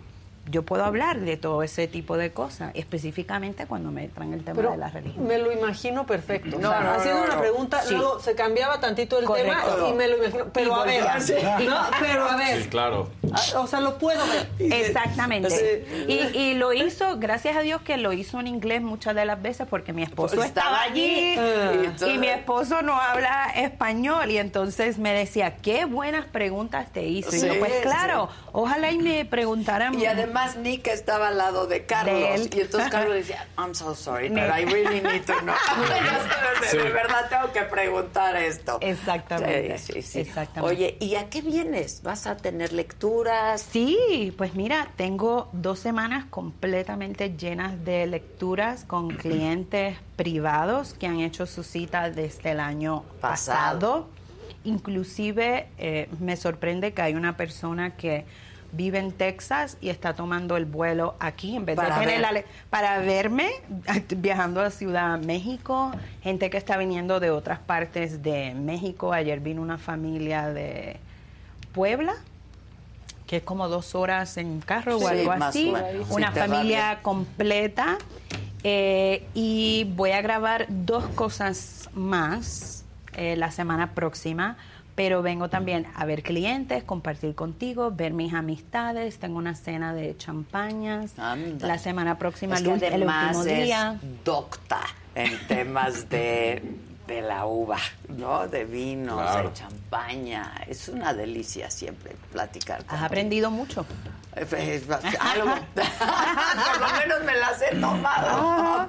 Pero es la primera vez que vengo con mi esposo realmente que tenemos tiempo, por ejemplo, de disfrutar el fin de semana, que no tenemos nada porque siempre he venido Sí, de carrera una detrás del otro de, de- de volada. Y es interesante porque cada vez que digo que estoy aquí, todo el mundo quiere una lectura y yo, too late, porque tenías que hacer la cita antes De, de tiempo. Y amistades y otra gente de los medios que ven que estoy aquí, Y puedes que venir, puedes venir, puedes venir, empieza a buscar yo.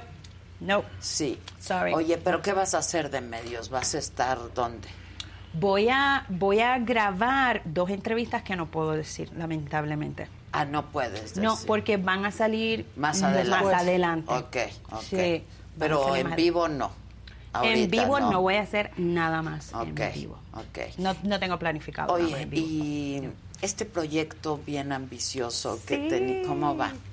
Muy bien. A ver, ¿puedes decir algo? Pues realmente no puedo decir, excepto que te puedo decir eh, que voy a estar yendo a Los Ángeles muchísimo en los próximos meses relacionados con, con el proyecto. Y se yo estuve, acabo de estar en París y en Champaña celebrando mis 50 con mis amistades. Se supone que viajara inmediatamente a los dos días de llegar a Los Ángeles para hacer la primera parte de este proyecto. Y gracias a Dios que decidimos esperar unas semanas más. Obviamente no podía cancelar a los clientes, así que están esperando por mí hasta que yo regrese a los Estados Unidos, pero voy a estar yendo muchísimo a Los. Ángeles relacionado con esto. ¿Cuántas lecturas puedes hacer al día? Qué buena pregunta, fíjate. Eh, todo depende. Yo ofrezco lecturas individuales, que es una sola persona, o lecturas de familia, hasta cuatro personas de la misma familia que se quieren conectar con los mismos espíritus. Ok. Entonces, si ah, tengo una lectura de familia, puedo tener una lectura de familia al día y tener dos más que sean Individu- individuales. A veces puedo hacer cuatro, pero no me gusta hacerlo. Y me gusta hacer solo de lunes a jueves, no leer viernes, o si leo viernes, trato de hacer cuatro días nada más, no cinco días. Por ejemplo, la semana que viene solo estoy leyendo lunes, martes, miércoles y jueves. El viernes me regreso. Ah, Hoy no estoy leyendo tampoco a nadie. Hoy nada. No tengo nada. Entonces, hay que tomarse un break siempre porque uno nos podemos sobrecargar. Se le llama spiritual hangover, que es cuando tomas mucho y tienes Es la cruda. La La cruda, le dicen aquí, exacto. La resaca, lo mismo pasa espiritualmente, donde quedas muerto, Drenado. pero drenada, que es como literalmente si yo hubiese tomado alcohol, pero sin tomar alcohol, el cansancio. Y obviamente hay unas lecturas que son más difíciles que otras. Si la lectura es difícil, si hubo, por ejemplo, tortura, si la persona sufrió mucho en su cuerpo Ah. al momento, esas lecturas son difíciles. O hay clientes que son difíciles, por ejemplo, estuviese cat- catalogado en difícil. Sí. No, no, no, No me suena, no me suena, no ese nombre. Pedro, no, ¿quién es No, Pedro? Pero, hello. Y nos fuimos a corte y le dijo, eres tú. Sí, ¿Eres yo le dije, la energía es contigo y cuando me hacen así, yo sé que yo lo primero es que yo no dudo en lo absoluto. Todo el mundo alrededor mío en pánico, Yo ya preocupado. incluyendo esta. Sí, Pero mira, en, en mi caso, porque puede ser que, que te encuentres de las dos, ¿no? El que no lo quiere aceptar y en mi caso Sí. era genuinamente que yo no me No te acordaba. es que Entonces eso yo decía, pasa. no, o sea, ibas diciendo y no, no, no, y de repente cuando bien dice Adela, te volteas y me dices, eres tú. A ver, piénsale y esto y esto, y de repente dije, ah, sí, es cierto, soy Pero Pero no me acordaba. a todo el mundo, a todo el mundo, y cuando digo a todo el mundo me incluyo a mí misma cuando he tenido lecturas con otros mediums, nos da amnesia psíquica. Se te olvidan cosas que tú sabes. Especialmente si tú vienes nervioso y ansioso a una lectura, que es normal que tú Pues tengas un claro. cierto grado Claro. porque no sabes lo que vas a esperar. creas, no creas. Exacto, siempre vas a tener, se va a Un presentar quien yo quiero. Exacto. sí. Pero ¿qué sucede? Yo trato siempre de decirle a los clientes, traten de calmarse, pongan una música relajante. ¿Por qué? Porque si no la lectura se te va a hacer difícil a ti para mí y no le vas a poder sacar provecho a la lectura porque tú vas a estar, no, no, como el primer señor que leí ayer, no, no. Al principio le dije, me acuerdo, letra C, letra R, no, no, no. A los cinco minutos yo la R y la C sale, ah, sí, es verdad, dijiste es mi abuela, Concepción era mi abuela. No. Y yo, por eso yo Es digo... que quizá él estaba pensando que quería otra persona que apareciera. Mira, pero- eso sucede también, pero en una lectura Tú tienes que venir con la mente y el corazón abierto para escuchar lo que necesitas, no lo que quieres. Hay una gran diferencia en lo que nosotros decimos que queremos y del otro lado dice, ¿tú quieres eso? No, no, no. Esto es lo que tú necesitas saber y escuchar. Y hay gente que se le hace difícil escuchar algo así, especialmente de alguien que nunca han visto y que no conocen, que no saben nada de la vida de ellos. Entonces, a veces yo le digo a la gente, te tienes que divorciar o es- tienes que romper esa relación. No, ¿cómo va a ser si todo está no bien? me divorcio. Y de momento dentro de la lectura salen ciertas cosas y yo, tú viste y tú dijiste ahorita que no y mira, como los espíritus te están Sí. diciendo algo distinto. Entonces, ese es el otro problema a veces con, con Ahora, lectura. cuando tú tienes una lectura, Zulema, te programas para... para ¿Yo? Sí. Mira, no es programación, es a mí no me gusta hablar usar la palabra rituales porque inmediatamente lo identifican con, Con algo, con ajá. otras cosas, santería, oscuro. brujerías, oscuridades y no es así. Yo me levanto por la mañana, yo medito, hago la protección de energía que todo el mundo debe de hacer. En mi caso específicamente protegiéndome de que no entren energías negativas, aunque nunca lo he tenido. Segundo, eh, a mí me gusta siempre limpiar el espacio. Cuando estoy aquí, obviamente, no es mi oficina, estoy en un hotel rentando una sala de conferencias. Hago eso y trato de calmarme y que no me... No, a mí no me gusta ver noticias por la mañana. Por ejemplo, yo no estaba viendo nada esta mañana antes de venir aquí. Independientemente que haga una lectura o no, a mí no me gusta llenarme la cabeza de cosas. Y el tercero es que cuando yo estoy en el momento de la lectura, que yo le pregunto a la persona cuál es el primer nombre que te dieron al nacer, no los apellidos, mientras yo estoy haciendo así en la libreta con el nombre y los garabatos, aquí yo estoy elevando mi vibración y hay una rutina que son unas palabras que yo repito constantemente. Y es la manera de yo, eh, eh, es la señal de que los espíritus sepan que estoy formalmente Abierta. Para que empiece a llegar la información y específicamente que me llegue información sobre esa persona. Ahora, te lo pregunto porque también nos has Sí, claro. platicado que de pronto te llegan y que está en un restaurante y que se tiene que levantar llegan. y decirle al vecino algo o al mesero, le, o sea, te llegan. Mira, yo trato de controlar lo más posible el don de la conexión. Yo le digo que es un wifi que uno prende y uno apaga. Es exactamente así. Pero igual que a veces te pasa a ti, yo tengo el wi estoy en mi casa, tengo el wifi prendido, salgo a la calle, se me olvida apagarlo y de momento me llegan notificaciones en Nueva York que me estoy conectando a distintos wifi.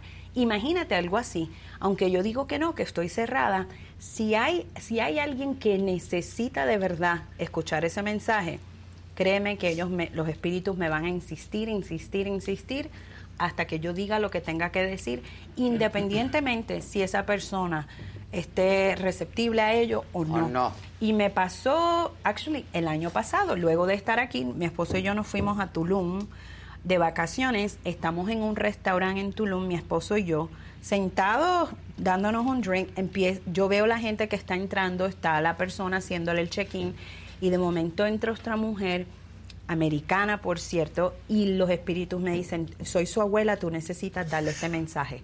Y yo, ¿cómo va a ser? Y yo le decía a mi esposo, es que yo no puedo ir a interrumpirlos a ellos a la mesa a decirle este mensaje porque me van a tildar de loca, me van a sacar del restaurante claro. y del hotel y de todos Pues lados. sí. Pero la insistencia fue tan grande que mi esposo fue el que me dijo, Zulema, vas a arrepentirte si tú no vas y das este mensaje. Yo digo, ok, lo hago. Voy donde ella, muy respetuosamente, donde él le digo, disculpen que los moleste, no me conocen, yo soy Zulema, yo soy medium, saben lo que es un medium, le explico. Y viro donde ella y le digo, tengo aquí un mensaje para ti. Si lo quieres escuchar, te lo puedo decir. Si no, no hay problema. No hay ninguna intención, no me tienes que pagar. Es simplemente algo que te quiero decir. Ella dice que sí. Le doy el mensaje y mientras le doy el mensaje, esa niña empezó a llorar como tú no tienes idea. El hombre, muchacho, porque no era ni hombre. Se molestó. Oh, que si se molestó. Por poco le da a mi esposo. No. Mi esposo, que es un alma de Dios, Sí, que no el mata ni una mosca. En el El británico.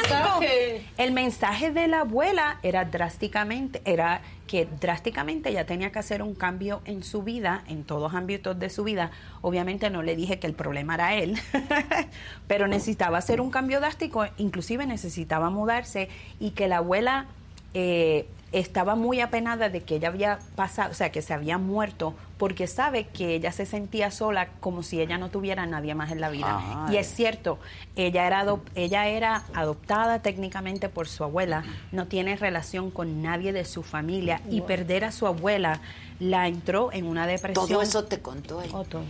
Pero es que yo, no, y él estaba hasta que yo le dije, y ella le dice a él, cállate la boca que yo quiero escuchar lo que ella me tiene que decir, yo quiero el mensaje. Y con todo y eso, él, y en ese momento le dije a Nick, jamás en la vida vuelvo a dar un mensaje en un restaurante.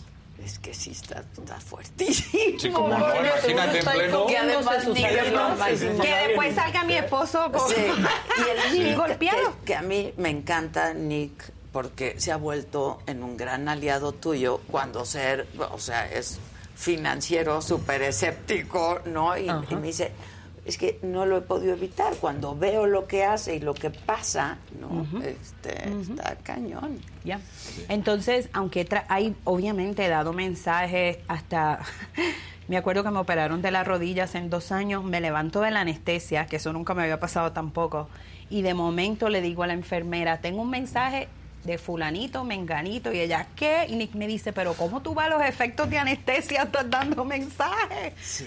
Nunca me había pasado.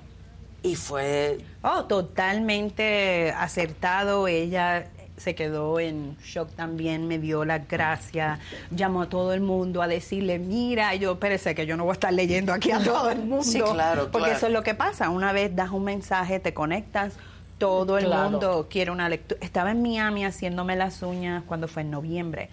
Y estoy, porque se me había roto una uña, ah, me estoy haciendo las uñas y veo una señora que me mira, me mira, me mira. Y de momento la señora se me sienta al lado, así como al lado tuyo, y me dijo, no quiero hacer ruido ni hacer... eh, Pero ningún- tú eres. Pero tú eres Zulema, la medium, yo te sigo, yo estoy en Facebook, yo me muero por una lectura contigo, bla, bla, bla, bla, bla. Y yo le dije, lo lamento, pero yo estoy aquí haciéndome las uñas, me tengo que ir y yo estoy completamente cerrada en estos momentos para lectura. El lugar estaba lleno. Lo otro es que yo no le podía asegurar a ella en ese momento que le podía no, decir claro. algo a ella. A lo mejor era para la que estaba al frente mío o la que estaba para detrás mío. Claro. ¿Y te pasa con frecuencia? Oh, sí, sí, sí, sí, sí. Específicamente, ¿sabes lo que se me hace? No digo difícil, pero sé que cuando me voy a montar en un avión, eso es lo único que, o voy a un concierto que hay mucha gente, eso es lo único que me causa ansiedad. ¿Por qué? Porque estoy en un lugar cerrado, que no puedo salir, no puedo hacer nada, y hay muchísima gente Claro. alrededor. Que trae a su gente. Sí. Y en, e- en este vuelo a México, actually, tuve una experiencia que nunca había tenido. Tenía una señora a mi derecha que terminé escribiendo una carta a la línea aérea y las azafatas tuvieron que reportarlas para que no lo pon- no pongan a esta señora en el no-fly zone, o sea, que jamás pueda, pueda volver a volar esa línea aérea desquiciada completamente haciendo unas eh, requiriendo una serie de cosas que no existen, incluyendo dame esta comida, dame lo Mm. otro. Y yo, espérate, que tú estás pidiendo comida, tú no es un restaurante Sí, que te traen lo que tú quieres. Al punto que fue muy agresiva con dos de las azafatas. Yo tenía miedo que le fuera a dar alguna de ellas, pero el miedo más grande, yo me paré, interrumpí, fui a la parte de atrás del avión y les dije, yo soy medium psíquico, quiero decirte que este es el tipo de persona que tenemos que vigilar, que se puede levantar, tratar de abrir la puerta. No, esa es mi pesadilla. ¿eh? Ya Sí, que alguien trate de abrir la puerta, siempre lo Se pienso. lo dije y le dije, tienes que comunicárselo al Capita. piloto. Todos tienen que estar en ojo. Yo estoy al lado de ella. Créeme que si yo veo que ella se levanta y trata algo así, yo soy la primera que lo voy a saber porque estoy conectada. Una de las zapatas empezó a llorar porque esta persona la tenía nerviosa, ansiosa, la trató muy mal Y esa fue la única vez en mi vida que yo he dicho, ok, usualmente yo no estoy abierta a un avión porque hay tanta y tanta gente, pero gracias a Dios que me empezaron a llegar esos mensajes para poder proteger a todos nosotros. A ti te encantan estas Ah, cosas. no, yo soy. ¿A ti, de Sí, verdad? claro. ¡Ay, Es qué que- bueno! Tarot. ¿El tarot? ¿Qué? Sí. Yo no leo tarot, nunca lo aprendí. Pues no lo necesitas. No, no, No, exacto. pues no. Exacto. Pero me decía una amiga que dice que es más complicado. Dice, es que yo me gustaría leer el tarot, pero es más complicado porque yo no tengo nada. Entonces, como con la gente, te, po- te contrapone con la gente porque es, ahí sí, ¿de dónde lo estás sacando? En cambio, cuando la gente ve las cartas, se tranquiliza un poquito más, te hace menos preguntas, Sí. ¿sabes? Entonces es un poquito más sencillo también. Y no tienes que lidiar con nombres y gente que te habla y te dice, ¿sabes? Sí, es Pero hay mediums que usan el tarot. Muchos mediums comienzan con herramientas de divinación. Divinación, no adivinación. Son dos Mm. cosas completamente distintas. Y dentro de las herramientas de divinación que se apoyan en ellas, como tú dices, son cartas, péndulos, eh, bolas de cristal. En mi- exacto, la luna, los planetas. En mi caso, yo soy un medium que no necesita ninguna de esas herramientas para apoyarme, porque el don, pues vamos a decir, está más desarrollado que las demás personas. Y hay mucha gente también como, aunque son mediums y se apoyan en cosas, en herramientas de adivinación, que dudan de sí mismos. Y esa es la diferencia conmigo. Oye, Zulema, ¿y cuando tú quieres consultar a alguien, a quién consultas? Cuando tú O sea, dices que- que si estoy de vacaciones y digo, ay, quiero leer a alguien. Exacto. Eh, so, lo he hecho en varias ocasiones y, por ejemplo, está ahora mismo en París, en París y en Champaña, estuve dos semanas. Sé que cuando estoy tanto tiempo sin leer también tengo que encontrar una víctima. Y estábamos en una cena, en la última cena de mi cumpleaños precisamente, y estoy con uno de los productores de champaña que conozco, y le digo, me está llegando que tú vas a lograr hacer finalmente 100 millones de dólares antes de diciembre. Él se puso... Que no he recibido un mensaje mensaje así. Yo quiero medio mensaje Él se puso así y me dice, ¿cómo tú sabes eso? Solamente lo sabe mi esposa, yo y mi persona de finanzas. Y exactamente eso es lo que va a suceder y estamos casi, casi ahí de lograrlo. Y le dije, te felicito porque te conozco ya por muchos años, sé toda la labor que has hecho, todo lo que has Invertido. in- invertido, más él acaba de hacer una asociación enorme con un actor de Hollywood mega conocido. Y eso también ha sido como una pequeña ayuda para él, su nombre, su marca, tener un poquito más de conocimiento. Y le dije eso. Y le dije a otra persona en una, ce- en una cena así de amigos, él es inversionista, nunca ha tenido una lectura, él no cree en esto, somos grandes amigos, pero él nunca había estado abierto a esto y le dije, tú tienes que calmarte. De momento le digo, tú te tienes que calmar, me están diciendo. ¿Por qué? Porque tú tienes ahora mismo, va a haber una inversión muy grande que va a venir a tu compañía, él es un hedge fund, va a venir a tu compañía esta cantidad, esta cifra, en millones también, y tú estás muy desesperado. Tú tienes que calmarte, tú tienes que tener paciencia, tú no le puedes hablar a tus abogados de esa manera, y él, pero como tú sabes eso, tú me estás espiando.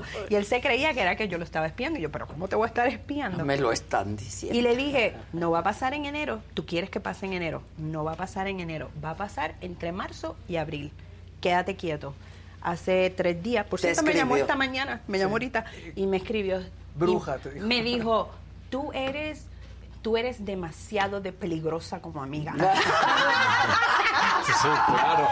Me dijo, ¿por qué no nos vamos a Las Vegas y nos vamos gambling? Pues es que yo estaba pensando en esa- todas esas posibilidades. Pero imagínate, Sí. mucha gente que ridiculiza, ¿verdad? También y pide, ah, si ella es tan buena, ¿por qué no te dan los números de la lotería? Lotería, claro. Pero ponte a pensar, ¿cómo los espíritus y nuestros seres queridos desde el otro lado van a querer que una sola persona se beneficie con una gran cantidad de dinero. Es muy distinto a alguien que está trabajando por ello y yo poder decir, ese negocio ¿Va a no te va no bien va o no va a salir? salir o no inviertas o no te asocies, que de momento tú no haces nada y, ok, te voy a decir 5, 12, 13, 21, aunque te puedo decir que yo juego la lotería constantemente ¿Y? y no falla.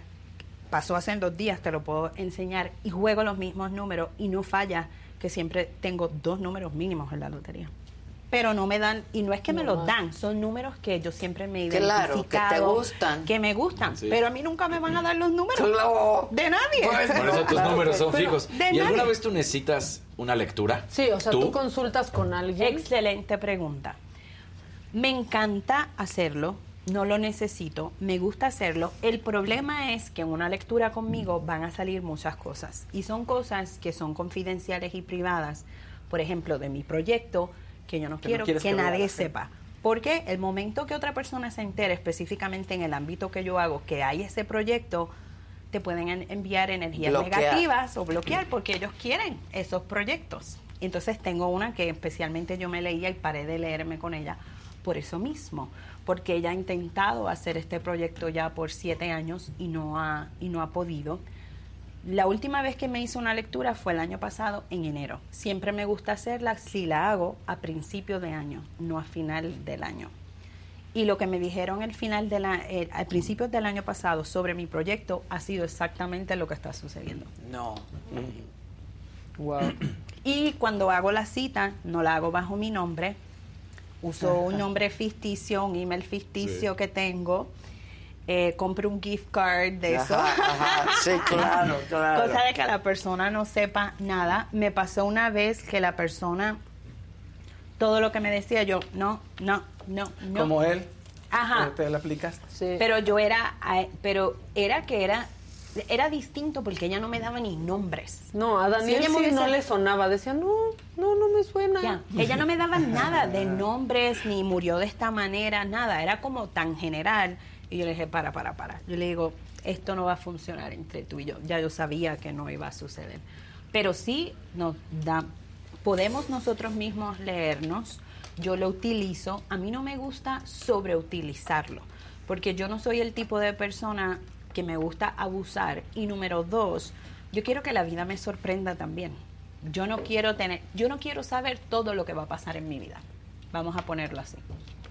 En ciertos momentos de la vida, yo creo que sí necesitamos una validación o que nos guíen por el camino correcto, si hay una duda, específicamente si hay algo relacionado con la salud, algo que se pueda evitar, pero yo de estar todos los días constantemente buscando validación o que me digan sobre mi vida o qué va a pasar o mi matrimonio, Ahora, a ver, tú tienes mucho trabajo, ¿no? Y, y- y la gente que se dedica de manera profesional, digamos, a esto también. Y esto habla de la necesidad que tenemos las personas, ¿no? Y, y mucho más hoy en día, de creer en algo, de que hay algo más allá, de que, ¿sabes?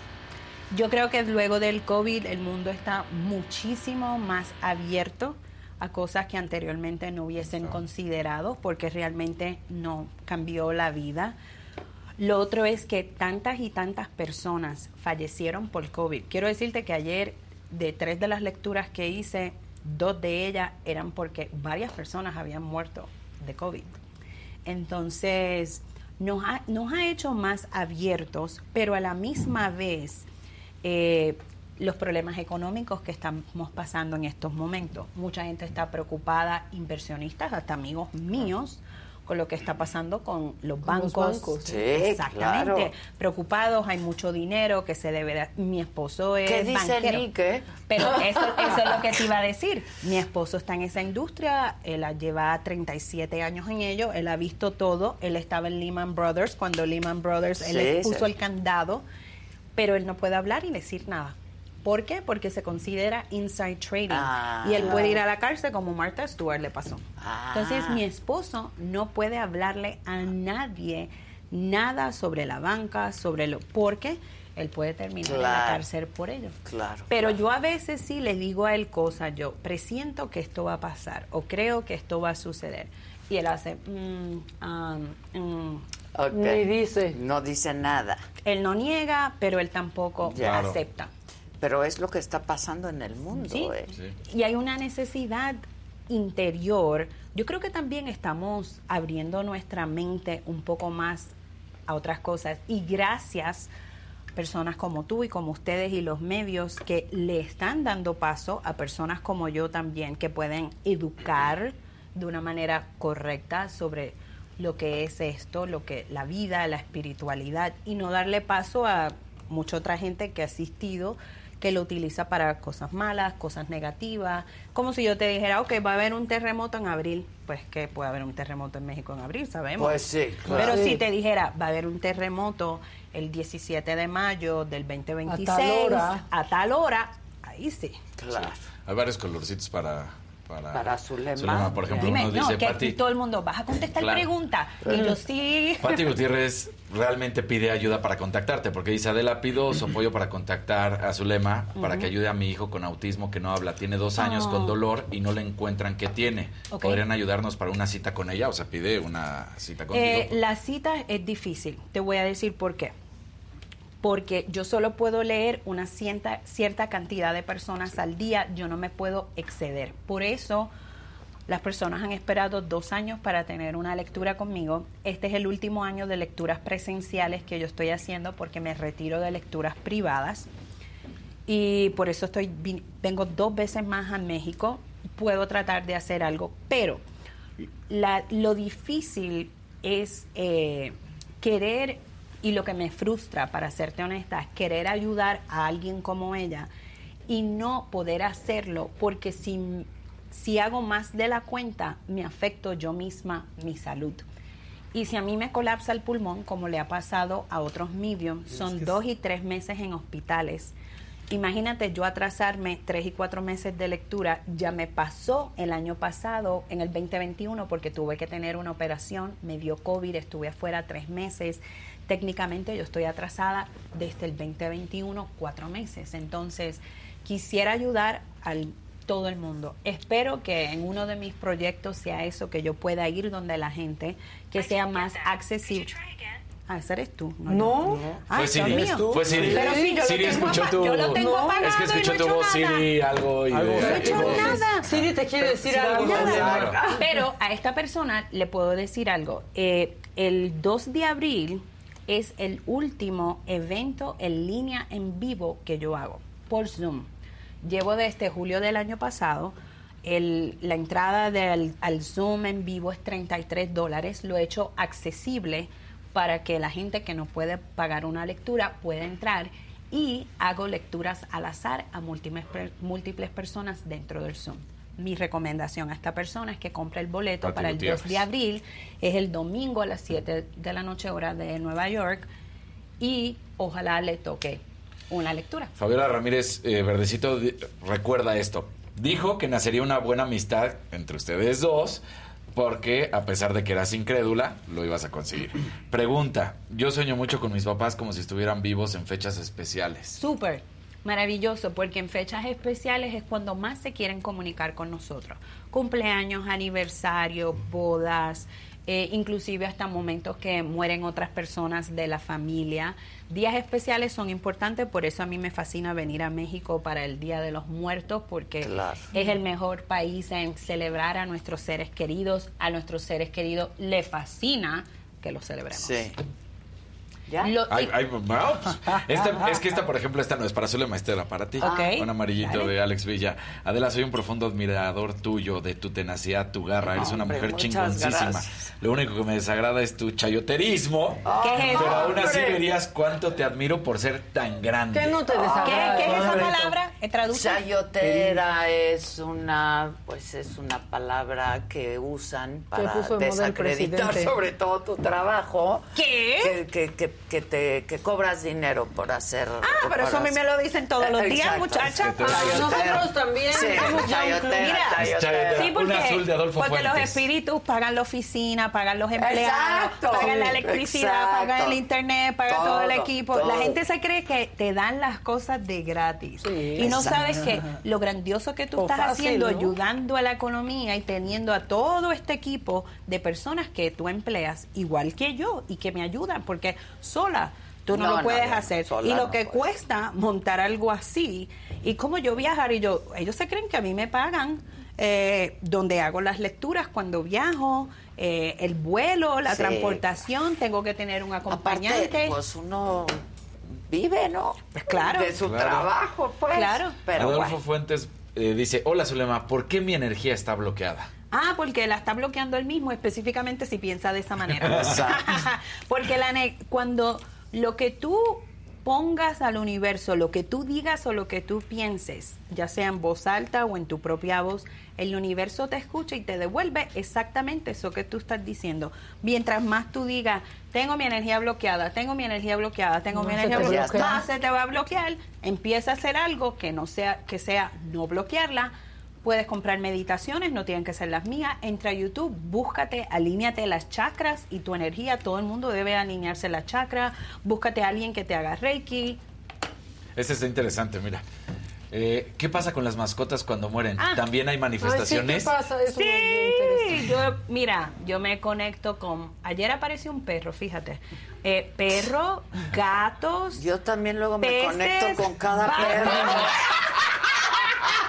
Hacen cada Con cada manifestación. Con cada gato. Porque tú digas el perro, pero cada gato. ¿Para qué te platico? Perros y gatos no me gusta. Sí, pues no. Oye. Pero sí, los animales van al mundo de los espíritus, tienen nuestros propios, tienen sus propios espíritus como tenemos nosotros los seres humanos. Existe esa comunicación. Hay gente que viene donde mí no porque se quiere conectar con un familiar fallecido. Con se quieren conectar con la mascota. Sí. Oye, este, que si das tus redes sociales. Y Ah, sí. Zulema Arroyo Farley, la Medium Latina. Estoy en Facebook, estoy en Instagram. TikTok no estoy muy activa, pero ahí estoy. Y en Twitter, pero realmente Facebook e Instagram. Mi nombre es Zulema Arroyo Farley o la Medium Latina. Muy bien. ¿Algo que nos quieras decir? a ¿Una lectura aquí? Nadie ha llegado. ¿Algo que my quieras decir? Nunca llega No, nadie de no mi lado. Solo, si- solo si algo, alguien se acercó, digo. Nada. No había recibido nada, pero me tienen que dar tiempo. No, no. Ok, lo primero que escuché es Oscar. ¿Quién es Oscar? ¿Quién entiende Oscar? Oscar. Ahí hay Ahí hay uno, no se ve, pero ahí está. Este es Ah, muy chiquito, ahí está. Tú, mira. ¿Y quién se llamaba así como tú? ¿Quién se llamaba como ¿Quién tú? como tú? ¿Quién compartía el mismo nombre? Nadie. Ujú. Hay alguien que tenía el mismo nombre y probablemente lo tenía en el, medio, en el medio y tú lo tenías hasta el principio. Eh, ¿Y cómo puedes entender abuelo, abuelo fallecido? No lo conoce. Ah, ¿no lo conociste? Ok, por eso no me puedes validar que tenía el nombre Oscar metido en el medio. Exacto. Usted quiere conocer. Ajá. Eh, ¿Y tú eres nuevo aquí? No. Hmm. Porque dicen que esto como es nuevo para ti, o el rol que estás haciendo es nuevo, estabas haciendo algo distinto a antes, o vas a hacer un rol nuevo. Porque es nuevo lo que estoy viendo. ¿Perdón? Ok. Eh, ¿Y Marta? ¿Cómo puedes entender Marta? ¿Marta? Sí. Sí, vas a conocer a Marta porque acuérdate que yo confío en lo que te estoy diciendo aunque digas que no. Eh, necesitas chequearte el corazón. Tienes que ir a un cardiólogo, by the way. ¿Te han dicho que corren tus familias problemas del corazón? Sí, ha habido algunos problemas. Pero tienes que chequearte porque veo, el mensaje para ti es este, relacionado con salud. Veo que tú tienes una gran predisposición a que te pueda dar un ataque del corazón fulminante. Tienes que tratar de eliminar el consumo de las carnes rojas y todo lo que es fatty, no sé cómo decir, grasoso. Grasoso, ajá. Trata de, ese es el mensaje para ti. Haz De caso. nada, Oscar. Haz caso. Oscar. Y Adiós, arriba. Marta. Ella como- se llamaba Marta. Él tiene Se como cuatro, él- es que tú tienes como ¿Quién? cuatro distintos trabajos o es que haces como muchas cosas a la Oscar, misma sí. vez. Todos, Sí, todos, Sí, todos pues aquí. pero Oscar sí tiene, O nos está traicionando. No, porque mira Así, cómo veo. Con un programa que empieza, un canal que empieza con A. Exacto. Que es que veo como si tú estuvieras haciendo algo nuevo, o seas nuevo aquí o algo nuevo que nunca has hecho. Aquí vamos a hacer algo nuevo. Va a ser algo ah, nuevo. ok. Ah, pues, hello. Hello. There you go. Muy bien. Estás muy bien aquí, no vas para ningún lado, no te preocupes. Pero ve al doctor. Sí, ve al doctor. doctor. Ve al doctor. ¿Sabes lo que veo? Calcificaciones. Con razón ya empecé a sentir algo. O sea, colesterol. ¿De verdad? ¿Sí? ¿De verdad? ¿Es neta? ¿En serio? Sí, sí, tengo que ir, de hecho. No, cállate. No, ya, Zulema. Pero has tenido síntomas en lo que tú te refieres, ¿verdad? Sí. Tienes que ir. Baja el contenido de sal también. El sodio, específicamente. Ya, te va a ayudar, te vas a sentir mejor. Ya. Gracias. ¿A ti? Gracias a ti. Cuando- Gracias. No, a ti. Cua- Cada cuando dijiste, estás abierto, momento, Oscar, Oscar, Oscar, Oscar. Y yo, ok. Ok. A ver, Oscar. Sí, güey, no Y manches. yo solo conozco, bueno, el- tu nombre, tu nombre, el tuyo, el mío y el de Gisela. Yo no conozco los A nombres nadie aquí, más. absolutamente No. nadie No. más. Sí, ¿no? Oye. ¿Qué sabía yo que había un Oscar aquí? Este, pues te veo en estos días, ¿no? Sí, claro, sí. Muchas gracias. A ustedes. Te quiero Un mucho. placer, yo también, Siempre es un gusto verte. gracias, Anuncia gracias. tu programa. Va a ser mañana a las 7 de la noche la macanota. Pero ya Va a llegó estar muy divertida. Zavala. Ya está Zavala. Ya estás. No, ya Cállese. estamos en otros asuntos. Estamos en otro nivel. Espérate, En vibrando nivel. alto, Zavala. No, macanota a las 7 de la noche.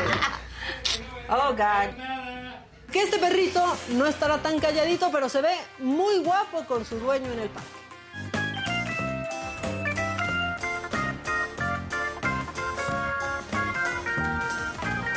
Ya estar muy mayor puede tener sus ventajas, como es el caso de esta señora.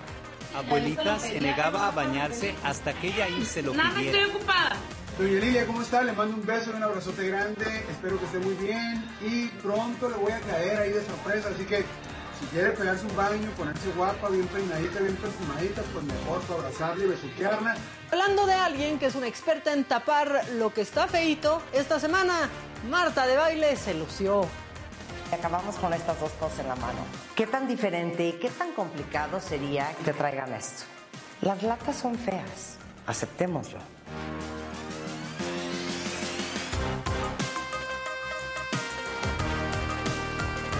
Este rumor de cuando dicen que tú estabas con su Con su ex marido. Con su exmarido. Sí, que fue completamente falso, jamás, de los jamases. ¿Y entonces jamás. por qué lo pensó tu mamá? Porque decía que había visto un video, incluso, Sí. ¿no? Y bueno, Exacto. algo así recuerdo. No hay video. Firme, una sacudida y fuera para adelante.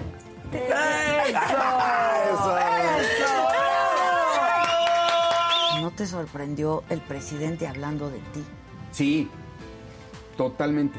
O sea, ¿qué dijiste? Pues, ¿qué pasó? Es que yo creo que para que te mencionen tiene que haber pasado algo o muy grave o, o muy bueno como, Como el Oscar. ganaste un Oscar. Ah, pero ahí sí no, ¿verdad? No, sí, ahí sí no. Ahí sí nadie te habló. Fíjate, fíjate, fíjate. Si me echo un soplado, me sale con premio. Si voy a hacer del 2, resulta que no hay papel. Si voy a tirar el miedo, está ocupado el retrete. Mejor me agarro el pajarito y juego con él.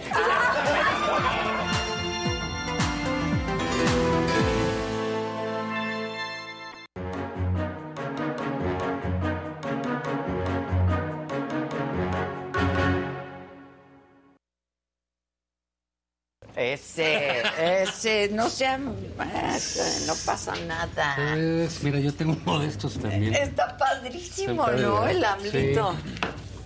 ¿Cómo Sí, estás? así de juguete está chingón. Ah, ¿Qué ah, onda? ¿Cómo no Este, otros. Oye, ¿qué onda? ¿Qué onda? ¿De qué espíritus vas a hablar tú? No, en buena vibra, en buena Pero estamos vibrando alto aquí. Sí, sí, sí, sí, se sentía ahí. Esa chava sabe mucho de vinos y champaña.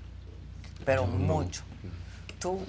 Pues no, fíjate, También, ahorita le estoy pegando al pedialite. Ah. Porque la- Ya, no, ya, no, sabores. es la que mejor Pero saca. porque te da por épocas, pues te da por sí. épocas. Exacto. Y entonces te hidratas. Exacto, te vas hidratando. Sí, no, pero es todo un rollo esto de la enología y esas cosas. Ah, claro. No Sí, manches. pero no, no nací para, Yo me invitó a no un nací para esas evento cosas. Y es toda una, es una, una cosa increíble. Yo en mi pues, vida había pues, visto, todo, la verdad, ¿no? nunca, nunca me había tocado una cosa así. Que van así como coleccionistas de vinos y eso, y entonces cada quien lleva sus botellas, pero las lleva para ofrecerlas, Sí. ¿sabes? Y que y que la gente vaya probando Claro. sus distintas botellas. Una cosa bien padre, Sí, la ¿no? Y- verdad. y- y digamos, Para mí pues, fue una súper experiencia. Saben deleitarse del asunto. no son Muchísimo, ¿no? O sea, chingate el vino, no. Sí, yo tenía un amigo Ah. que organizábamos entonces un rollo de, a ver, que probé un vino español o un chileno y tal. Entonces llevabas música italiana y unos pomos. de la que te, de la que te había gustado, ¿no? Sí, Exacto, llevas de. Italia, de Italia, de Chile, chileno, el español y... No, pues acababas El cante hondo. con las Exacto. bailando sevillanas Exacto. y todo, pero en fin. no, no, pero ahí nadie se pone, o sea, eso, es- Ah, o sea, sí. es un rollo ahí. Ah, pues no hay que ir. no. Sí, No, nadie no, no es la para compostura. nosotros. Yo nunca No había es tomado nosotros. tanto vino y porque todo el Claro, mundo llega sí, y te claro, ofrece. claro. Yo ya traía cinco copas y yo decía, no, ya no sé cuál es de cuál. O sea, Sí, pues como los pues, restaurantes esos, ¿no? Que te van dando... Exacto. O sea, donde vas a las catas de crees vino que te las tienes que tomar todas, ¿no? No. Tienes cinco ahí. Y es un que- traguito. No has llegado Es a un un huevo. ¿Qué crees que hacen? Te ponen como unas especies de, pues como hieleras, así de tipo champañeras, y entonces vas tirando lo que no te gustó. Y lo vas a tirar. Y yo decía, Dios mío, Y llega el mucho tío borracho y se lo güey. toma. sí. Oye, ah, pues en Mazatlán había un bar donde echaban las sobras, ¿no te acuerdas? En un barril. Ah, Ah, Y luego me lo... tocó. me- No, Sí, no, o sea, de la chela, de la co de todo lo que iba quedando ahí en la barra, ahí lo echaban en el barril pero y ya. todo. Sí, luego se echaban unos cigarros ahí. Toda una Sí, experiencia. cuestiones de juventud depravada, ¿no? Para mí fue toda una experiencia, la Muy bien, Adela, muy bien. En fin. Muy merecida. La neta, pues sí. Nosotros pues, seguimos en el Bacardi Blanco. Pues me invitó ¿no? ella, me invitó ella, Cosas me invitó ella. ¿no? Este, aprendiendo- Que además tiene un marido encantador que es financiero. Tú imagínate la Se le combinación. va el varo en el vino, ¿o qué? Bueno, invertirle en vinos es una cosa, ejercicio ahí financiero, Financiero. ¿no? Hace poco, ¿qué tal? Estaba una mexicana mezclada con el, el robo de creo, 40 botellas de vino de un restaurante en España. Ah, no Y, supe. y, o sea, creo que el monto de las 40 botellas era Sí, sí, una que lana. quieres cientos de miles de euros. Sí, un- sí, claro, Un saqueo, una pues, en lana. esas cosas, ¿no? Entonces todo tiene su, Sí, su mercado. en fin. Mercado el del PRI. Mercado de lágrimas. Oye, de lágrimas, ¿no? Mercado Mercado de del lágrimas. ¿Esa de cuál era? De la Carabina de No, sí. sí, el Mercado. mercado de El mercado de Su gustada lágrimas. sección. Mercado. de- Mercado de lágrimas. De la célebre dramaturga ¿Dónde Susana quedó? Oria. Pues mira, ¿Y la verdad Chachín que es, es, es- es muy... ¿El Catrín? Pues yo creo que vamos a darle callo, ¿no? Sí, Ya, ya, juntó tres faltas. Ya, se pasa, ¿eh? Sin 18 justificación. Le toca suspensión. Además, en esta faceta muy desagradable de... de. El otro día leí un artículo, te lo voy a mandar porque está interesante el país, de cómo ciertos códigos de comunicación a través del mensajería, ¿no? Sí, sí, sí. Tienen que ver, ¿no? Cómo se manejan para un control determinado. La, no contestar. Exacto. No, si estás peleado, Ajá. dejarte en azul, de- así dejar El esto, ghosting dejar que le llaman. eh, de- El ghosting. de- dejar pasar ghosting cierto tiempo para Sí, contestar, güey, porque no vaya a creer que estoy muy eh, eh, interesada. exactamente, o porque me enojé, o porque Exacto. para que sepas que estoy Muchas ocupado. reglas, hay muchas reglas de texto. quitar las palomitas azules para ponerlas ahí, Y para que que, no nadie si sepa si leíste viste o o no. no. Que son códigos de, de comunicación que aplica Roberto, hay que decirlo abiertamente. Ah, yo hasta aplica, Roberto. Ah, no lo vi. Entonces, ah, no, oye, es que no pude porque No. estuve ocupado. Y uno conoce, uno está con ellos y no sueltan el pinche teléfono, ¿no? Sí, sí, Entonces sí. dices, ah. Entonces, bueno, pero en fin. O sea, ¿te dejó en personas. visto, Roberto? ¿O ni en no, visto? no, ni cero, no. En dos palomitas, Eh, así. Sí, sí. Le valió madre, pues. No, ya, ¿quién fue quién? Ahí a Gisela le dijo que sí. Ah, le dijo Ah, sí, que sí. Entonces Entonces, No, bueno, yo ya. creo que como es público esto, pues ni modo. Dice Zulema, Sí. lo de los robos lo vi, está pasando mucho en Europa. ¿Ves? Es que Aquí es- llevamos es- la nota. Sí. Es que Aquí es- la- sí, la dijimos. y está una mexicana con un este como ¿Qué fruta some- vendía, un- güey? sí que podemos llevar pero ¿Qué- qué- eh, con un tipo pues, sofisticado no porque tienes pues entran a bóvedas ¿no? o sea son robos así de pues, de, de, de alto impacto no en, Ujú. en ese sentido y pues que deberíamos de ver en en 1.6 ciertos millones de euros, por si tenías la duda. Sí, hasta pasamos a un y, y creo que hace poco se declaró de inocente esta chava y ahí sigue detenida. De 29 años de edad. 29 años. Y ahí vimos el video como merodeaban la zona. A mí lo que me gusta de sí. Zulema es que siempre me recomienda buenos vinos baratos. Te puede mandar una caja Es que saber, después ¿no? es en la europea. Es que ese es un Zulema, te error también. Me mandes Ah. Mucha gente piensa que ese también es un error. Claro, que hay vinos de altísimo No, pero a mí me dice, de esta misma, no, hay ah, una cosecha, casa, cosecha, Hay un vino barato, eh, sí, hay un vino barato. Sí, porque piensan que solamente los ultracaros son los buenos. Sí, y no, hay no, buenísimos hay de... No buenos. tenemos que andar siempre con nuestro Lo que pasa es que aquí en. México te lo hacen muy caro los impuestos, ¿no? El vino mexicano. Es muy caro, Es sí. muy caro por los impuestos, ¿no? Entonces Sí. te sale carísimo Ahora están eso. haciendo buenos vinos mexicanos. Pues también. sí, Sí, sí, yo- yo he probado Sí, buenos vinos Sí, no, mexicanos. como no. Digo, yo soy Del muy Valle fan de del Guadalupe. Del Mariatín. Valle de Guadalupe. Del Mariatín soy muy fan. Ah, bueno, Eh, pues mira, yo- nada yo- más. Ese no puede O sea, bueno, no, es que luego hay unos que son muy salados No, por el tipo de por la exacto. tierra, Sí, por la que- tierra. Yo a veces que siento está- que es muy salado. El, El vino mexicano es muy salado. se lo debo a mi querido Pipo. Te mando besos, Pipo. Te mandamos besos, Pipo. Ya no has mandado Pues botellas. que no mande importa. botellas, ya onda, que Pipo? hablando bien. ¿Qué onda? Pero yo lo conocí por él, ¿no? Y me encanta. Eh, sí, es, un muy rico. gran me vino, no es carísimo. Y tiene, y tiene esa cosa que no es Ajá, no salado es así como salado. vino me- muy buenos mexicano. Y sí probé unos. Que se llaman de Leo, que los compré en... ¿En dónde los compré, Susan? Escríbeme. Muy buenos. Muy buenos.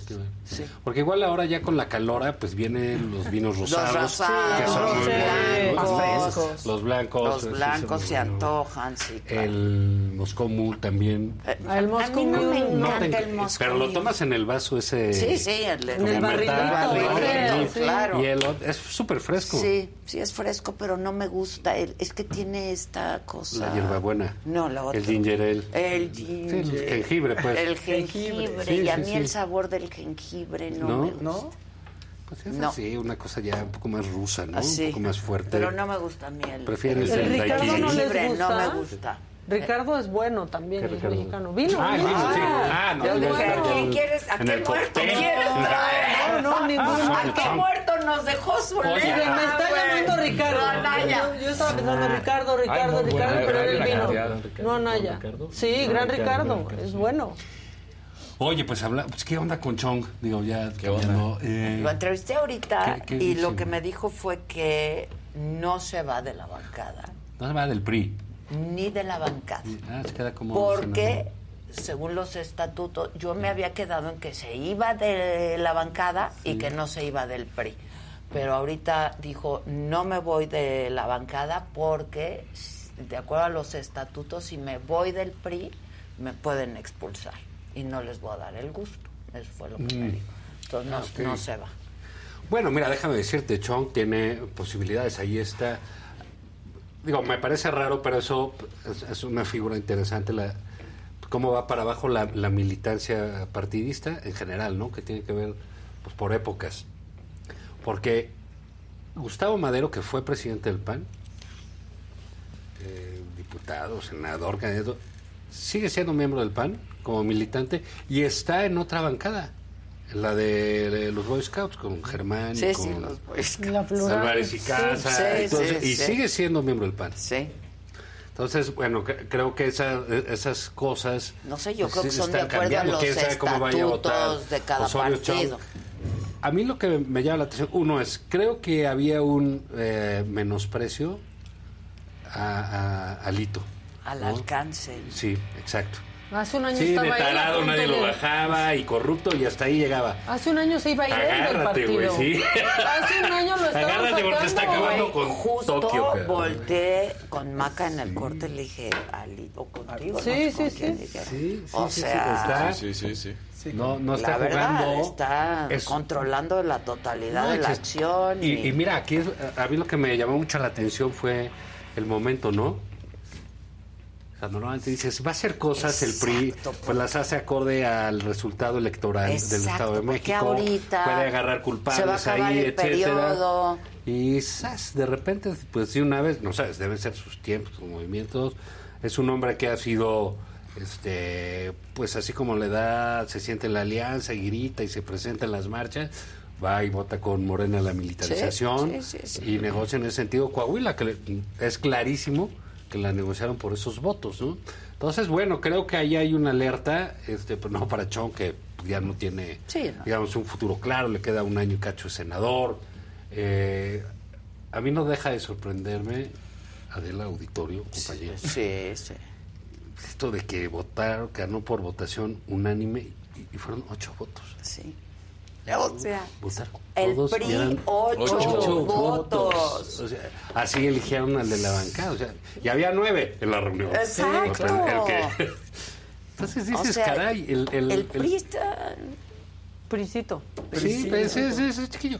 Más control, más fácil para Lito, ¿sabes? Claro, porque pueden ¿no? tener mucho Entonces sí, más aquí se va, este, pues sí, si se va Chong, pues se va un 15% de la bancada, Y ¿no? si se fuera Pero no Claudia tienes- y Erubiel, pero- y- pero... no se van a ir. O sea, Mira, lo te que voy a me- decir que tienen. Quizás Claudia, porque es una mujer eh, pues preparada, tiene una buena imagen de, Y una imagen de trabajo y futuro, y, ¿no? y- y un buen pasado.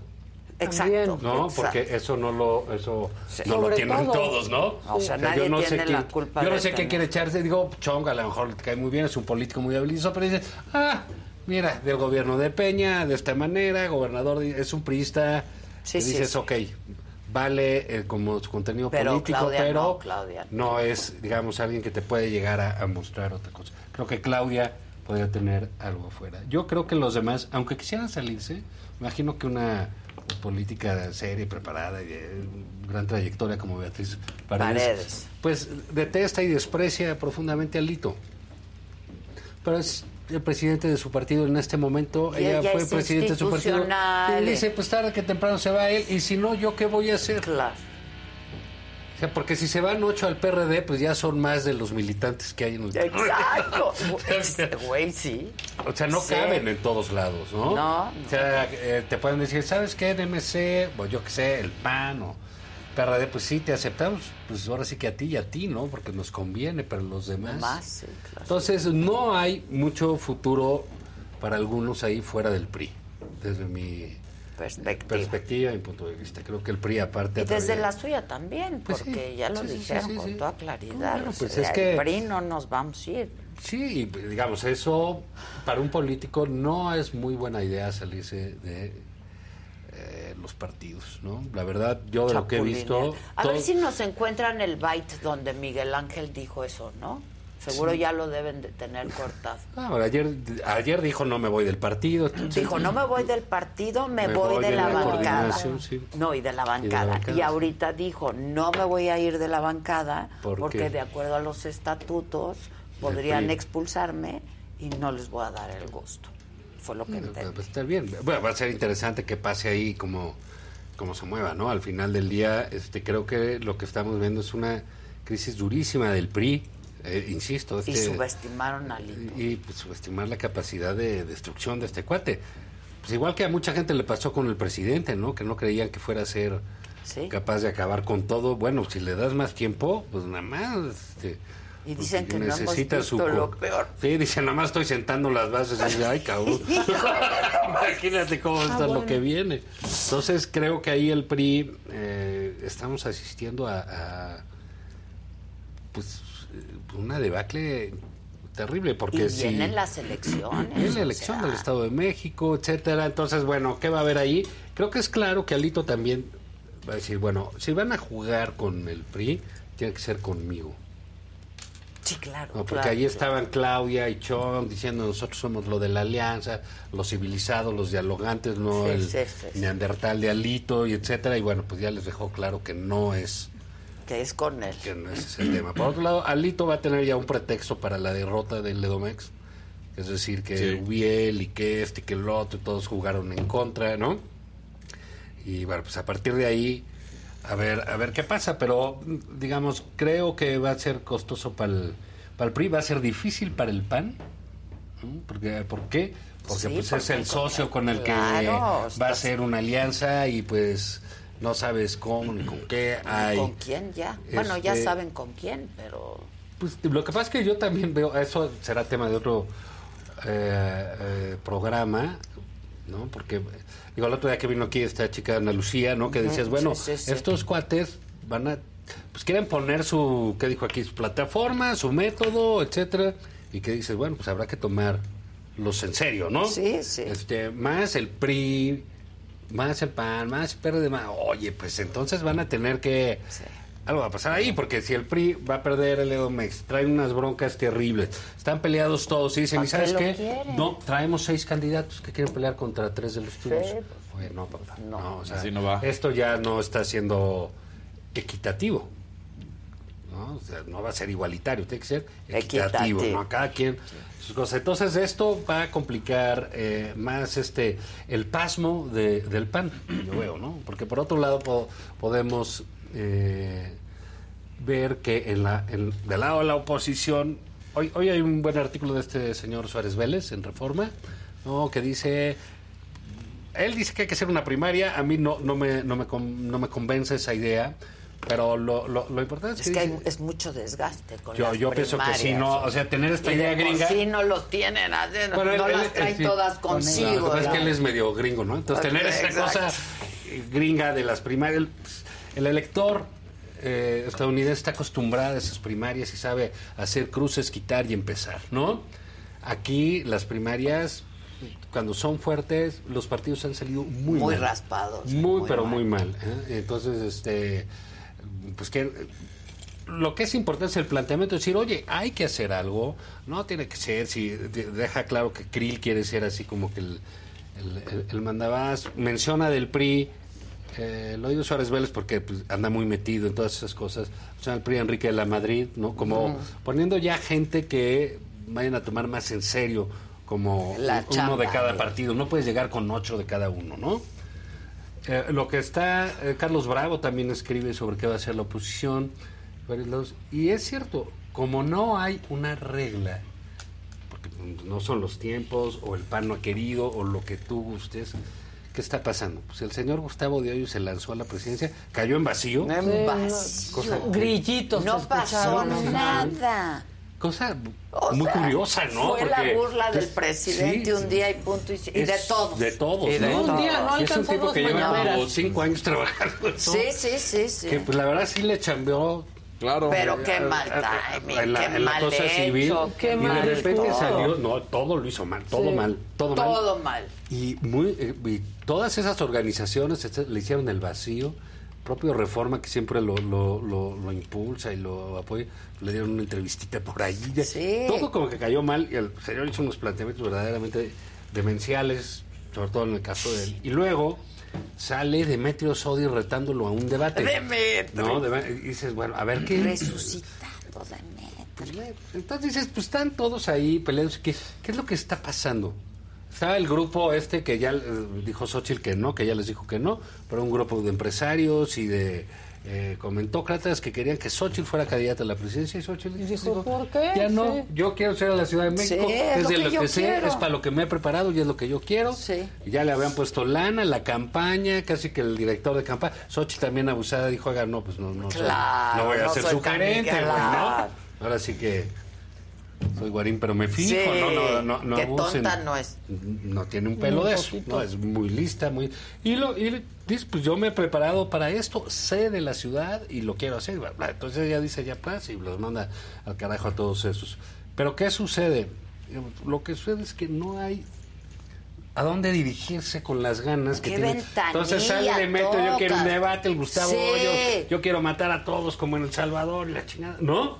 Dicen, oye, que, ok, sí, pero, pero ¿qué traes o qué onda? No, este, ¿no? Ay, Este, no, los del PRI se no, juntan no, seis no, y no, dicen nada. Krill, eh, Santiago Tahuada y Lili y. Xochitl, pues dices, y Vila, ¿y a dónde van? ¿En qué ventanillas sientan? Porque las corcholatas, porque el presidente en eso es muy bueno, y además de tener el poder, ay- ayuda, Ayuda mucho mucho, más. porque estar, Ah, claro, bueno, eh, para mandar. Sí, pero digamos, ahí sabes, y todo el tiempo están juntas las corcholatas. Ahí estoy en la- clases de historia del abuelito el sábado, ¿no? Sí, ¿Cómo viste? Tú- pues, así, ya está chochando bien gacho, ¿no? No, pues ya son de. Y ahora vamos a hablar de 1940. Ah, no. La sucesión de 1940 y que Mujica que debió. Sí. Ya dijo, y Cárdenas se equivocó. inventó, ¿no? O sea, él ya está más allá de Lázaro Cárdenas. ¿eh? Ya- ya- Lázaro Cárdenas, sí, pero él se equivocó y yo no me voy a No voy a equivocar. Entonces ya estoy Más allá de la historia. del tatita. Ya es el, El tatamlo. el tata El tatamlo. ¿no? Tatamlo. Y, y ya, digo, que no hay que zigzaguear, que... Digo, todos forzosamente interpretamos esas cosas, pues porque al presidente le gusta dar, interpretar esos asuntos. Porque le gusta zigzaguear. ¿Zigzaguear? Pues es el, lo críptico del prismo de Sí, antes, ¿no? claro. Entonces tú dices, ¿quién ha Misma zigzagueado? escuela, misma escuela. O sea, ¿quién ha vivido así como en patines de hielo, no? Ya sabes, así, pues Marcelo. O sea, salinista del PRI, del PC, quién sabe qué. Fundó con Camacho, candidato del Verde, candidato del Movimiento Ciudadano. Con Sí, este, con el otro, en París tomando sus libro. Le sí, que tú tienes. Pero bueno, ahí está, y ha sido muy eh, hábil. Creo que le dio una entrevista a López Dóriga, ¿no? Sí, muy cierto. Ah, sí, y dijo, vi. voy a ser el presidente. Es un tipo, es un político muy hábil, Sí, ¿no? es muy Eh, hábil y, y se la sabe de todas, y todas. contrasta mucho con este eh, esta posición de Claudia Sheinbaum de, de militante total, ¿no? De- yo estoy con el movimiento y yo, ¿qué es lo que quiere el presidente? también gerente. El presidente dice, ya está marcada la ruta, no así, podemos meter claro. desviaciones. Y todo lo que hace Marcelo, a ojos del peje, es desviacionista, ¿no? Sí, en esos lenguajes. más este, bien le corrige la No, porque dice nada de coquetear con los oligarcas y eso. ¿Y quién adora a Marcelo? Los oligarcas. Los Oli, La, centro derecha, por supuesto. Si tú agarras ahorita y dices, a Ay, ver, un ojalá gran sea Marcelo. te dicen, ah, Marcelo, y ya Marcelo. dejamos de discutir. Cosa que odia el, pe- el, el Sí, porque presidente. dices, y ese es suyo, y, y ahí está. Y En la entrevista los- de Joaquín, y en otro lado dice, Marcelo, yo quiero impulsar las clases medias. Claro. Un, un, A las un- un que- asunto que el presidente detesta, ¿no? Detesta Les ha y dicho- desprecia, desprecia por aspiracionistas, ¿no? sí. Pero Entonces, al final, ¿qué? Y si no le dan, no le dicen eres tú, ¿qué va a hacer? No, bueno, él, él, pues futuro tiene asegurado el que quieras. Puede ser senador seis años, Sí, coordinador sí, del gobierno. Si no quiere estar en el gobierno, si es Claudia, o puede ser secretario de gobernación. O, Sí, puede ser- sí, sí. o, como muchos dicen, pues yo no lo creo porque en ese sentido... Irse a la- al bloque opositor. Irse al bloque, No lo van a... habrá, hab- habría que ver quién lo quiere cachar. Exacto. Ahora, un PRI en estas circunstancias... ¿Para qué lo quiere? No, pero por supuesto que Ah, te que lo quiere, Ah, claro. no, bueno, sí, Ah, pero bienvenido, no, papá. claro. Te damos todo. Te regalamos un busto ¿qué de Salinas para que lo pongas en tu Sí, casa. ah, no, no, mandamos el salón Manuel Camacho, Pero- tenemos el Elías ¿Pero para Calles. qué lo quiere Marcelo solo al PRI? Pues no, no lo sé, tendría que deshacer medio todo para Sí. competir, ¿no? Pero en una cosa así medio Sí, loca, sí, sí, podría, eh, eh, o sea, hablando de las posibilidades de Marcelo. Al final del Movimiento día, Ciudadano, si quiere el Movimiento solo. Ciudadano, él ya fue candidato de Movimiento Ciudadano en alguna cosa, para otro asunto. Al final del día, si te pones a ver, eh, pues todos estamos hablando de que Marcelo es un buen candidato y que el PG no lo va a dejar pasar, lo cual es muy bueno para Marcelo. ¿no? Entonces, este, pues al final del día, pues el evento ese, pues sirvió para el presidente dar sus clases de historia, que deben ser... Y para llenar el zócalo que, que siempre lo llena, que que, siempre no, no hubo no. noticia. Y no pues- lo vi tan choncho como No, en la marea. bien, ¿no? Bueno, bien. lleno, lleno. Sí. Pero vi, pero a lo mejor es por las fotos que yo vi. A lo mejor estuvo bien. Muy lleno Mm. con la marea, ¿no? El asunto es que pues se puso a hablar del tapadismo, ¿no? Este, Y está le- le resultó y pues así es. Y no sé, ahí digamos crecen las broncas, yo lo que veo es que le crecen las broncas, ¿no? Los Estados Unidos yo creo que no lo entiende bien porque le están haciendo el mismo juego, ¿sabes? Sí. O sea, viene No, Kerry y le dice, presidente. oye, tú, gran tipo y impresionante lo que hace. Allá le dicen, este güey no hace nada. Porque Es el le doble están juego. hablando a su gente. Es el doble juego del presidente. Pero él le contesta a las personas que de- debería de contestarle otras personas. Así es, así es. O sea, en vez de que estuvieran Pues voceros. para que- eso tiene a su secretario. No, no, no. pues, Él nada más, tiene, nada comparte el escenario con la licenciada Vilchis. Bueno, no, ponte a ver. Es Es, que la la- única sí, persona ¿verdad? con la que comparte el escenario. No tengo Marcelo dudas, eso- pero tampoco es real. Eh, exacta- exactamente. Sí, tiene unas monadas. Mucho dislate. Sí, Mucho dislate. Sí, él- sí. Mucho dislate. Con nuestro amigo de la Profeco. O Pero sea, muy poquito, ¿no? ¿Sabes? O sea, pero no los pone a chamear en eso. Yo creo que esto de Estados Unidos está creciendo.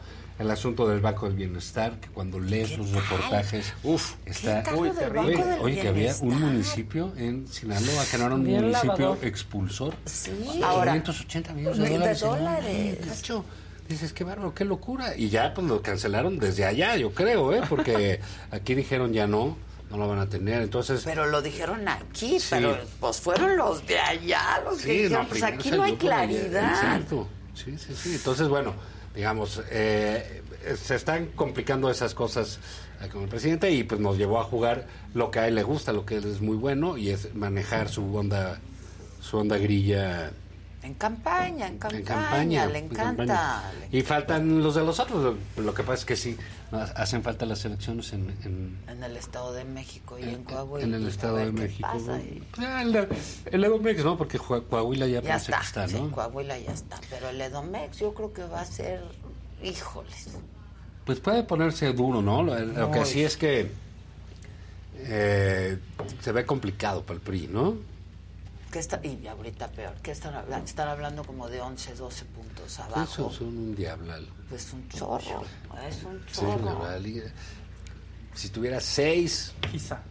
dices, bueno, Hay quien la trae en 8. puedes hay quien la acortar, pero es, pero es ocho, acortar. pero- Digamos, Delfina es una mala candidata. Sí. ¿no? Y Alejandra es buena. Y Alejandra es buena. Es buena. Entonces, pero, pero, ¿qué tanto puede bajar Delfina ahí? Recordemos que es una elección tiene- anti-PRI.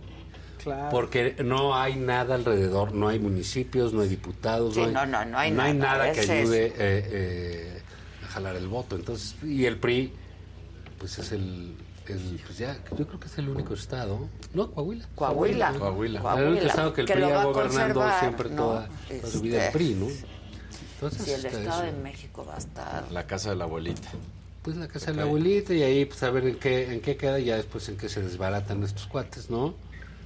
Eh, pero bueno, pues sin duda está por ahí el, el golpe de que Alito, que se la debe estar cobrando Alito, ¿eh? Alito de pensar este, que Chongo operó todo ese rollo en el Tribunal Electoral. Sí, claro. Para que Me lo, lo- dijo ¿Sí? Chong. Sí, Esto es una venganza. Porque Para, para, para que le para quitara que la re- se presidencia. pudiera quedar. A lo mejor le quitan la presidencia, pero se la va a quedar o Moreira o la señora Carolina, ¿no? La, la- O Añorbe. O Ella Añorbe, Añorbe, ¿no? como la humedad. Oye, pero según yo era gente así cercanísima fotos, de Manlio, sí. ¿no? Añorbe. Dicen que operó Manlio también. Dicen por ahí. Ah, pues no, digo, también Pero, operar pues, con 13 no es muy difícil. Pues sí, Ya. es no es una gran operación o ya. sea, he hecho así de... sí. Si estos operaban con cuatro, no manches. Claro, Para ellos es un piece of cake. Pero sí es así como que Sí, Añorbe es de Manlio. Ver el PRI así, sí está este, llamativo, ¿no? Sí, sí. Y, e, e insisto, no hay, eh, digo, salvo dos o tres cosas, tampoco es, es un partido que está en problemas porque no puede eh, ofrecer futuro. Ahorita, ¿sabes? Entonces, más bien se tienen que aferrar todos a me lo que tienen, por ¿no? ahí, Xochitl no va a ser la candidata de la oposición en la Ciudad de México porque el PRI no la quiere. Oh, Que ver el PRI Ay, ya, que. no, o sea, ¿Qué tiene que ver el PRI en ¿Me eso? O sea, sí. o sea, el, el PRI Sí, no sí, la va a PRI está dejar a punto de pasar. convertirse en un satélite. Sí. Ya, está, no, nada. y te puede dar tus tres, cuatro, que en alianza vale ¿Cuántos, más. trae- pues, en ¿cuántos senadores trae MC? ¿11? Sí, Por ahí. por ahí, Sí. pues, trae por ahí. Y el PRI se va a quedar con 12. ¿no? Así es, sí, sí, sí, sí, sí. ¿Qué? Pues, ¿Qué? Sí, el PRI debe ser el doble de los Boy Scouts, que son como cinco. Exacto. Sí, los Boy Scouts son cinco. Entonces, ¿Y el este, PRD? el PRD, que son, son dos, ¿no? Sí, tres o así. Pero digamos, yo siempre había dicho aquí, y desde hace más de un año, dije, el PAN debería pensar en ir solo. Tú lo dijiste aquí Digo, varias ah, veces. Quizás, si se hubiera planeado más, pues Sí, hubiera tenido 12 más MC. chances, ¿no? Pero bueno, Sí, pero pues, ya. puede ser complicado eso, pero al final del día, la- no creas, también es que ¿quién en los del PRI llegan y te dicen, es que tenemos tanto en las encuestas. No, es cierto, en los votos. Te digo que votos que dos más tres más cinco puntos, réstale tres, el número últimas- que pensé. Las últimas 18 elecciones, ¿no? Sí, claro, perdido sí. con tu gente, entonces... pues, Ahí está el baile Eso- chonga, a ver, lo escuchamos, venga. Ahora, eh, tú decides eh, irte de la bancada, pero no abandonar el partido. ¿Eso qué quiere decir? ¿Te quedas como senador independiente? ¿Qué quiere decir, Miguel? Mira, eh, estoy analizando eh, legalmente lo que conviene porque no quiero faltar a lo que dictan los propios estatutos del PRI y porque voy a seguir adelante, en, todavía me falta el trife en la impugnación que puse para que eh, esto que hizo de manera oscura de, para bu- buscar su alargamiento en el eh, en mi PRI, o sea, quedarse un tiempo más, pues eh, puede evitarse. Entonces, eh, eso es lo que estoy realizando y bueno, eh, daré a conocer en los próximos días. Eh, lo que quiero decir también es que no estoy pensando en irme a ningún otro partido. Eh, yo soy un hombre del PRI que me ha dado todas las oportunidades de mi vida y que la mejor manera de pagarle es representar a los muchísimos periodistas en todos los estados que están muy enojados, muy molestos con la actual directiva. Bueno, y un poco más adelante se lo volví a preguntar, ¿lo tienen? Y lo volvió a decir, Sí. que no se va a ir de la bancada. Hace bien en noche. Y todavía le dije, entonces quedan todos. Sí, lo más probable es que sí. Sí, pues, digo, la verdad es que, que se van. salvo que Claudia tuviese una oportunidad muy clara ser candidata a la presidencia por otra cosa, o quizás sí pueden ser muy útiles para obtener una diputación por mayoría o empujar una plurinominal ahí en un partido que se las quiera dar. Pero para como estuvo el reparto hace poco, Pues pues, no, no les va a tocaban quedar de a dos nada, por pues sí, circunscripción, ¿no? claro. Sí. Entonces va a ser difícil Sí. que se haga esa repartición, ¿Ya lo ¿no? tienen? A ver, lo Entonces, ese es escuchamos. el- el asunto. Ahora, eh, tú decides eh, irte de la bancada, pero no abandonar el partido. ¿Eso qué quiere decir? ¿Te quedas como senador independiente? ¿Qué quiere decir, Miguel? Mira, eh, estoy analizando eh, legalmente qué es lo que conviene porque no quiero faltar a lo que dictan No, ese es el mismo. Sí, pero ese bueno, es el dijo que va a Pero analizar legalmente, Sí, pues sí, sí, sí. Y que ayer había sido determinante. claro, Me voy Sí. de la bancada, no me voy del. PRI.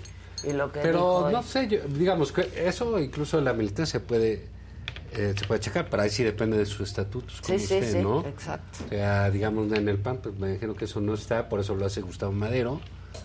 Pero sí está que si apoyas a otro candidato, pues es motivo Exacto, natural de exacto, expulsión. de Entonces cada partido tiene ahí Claro, sus cosas. sí. Pero bueno, pues se puso bueno, pero una división así del PRI.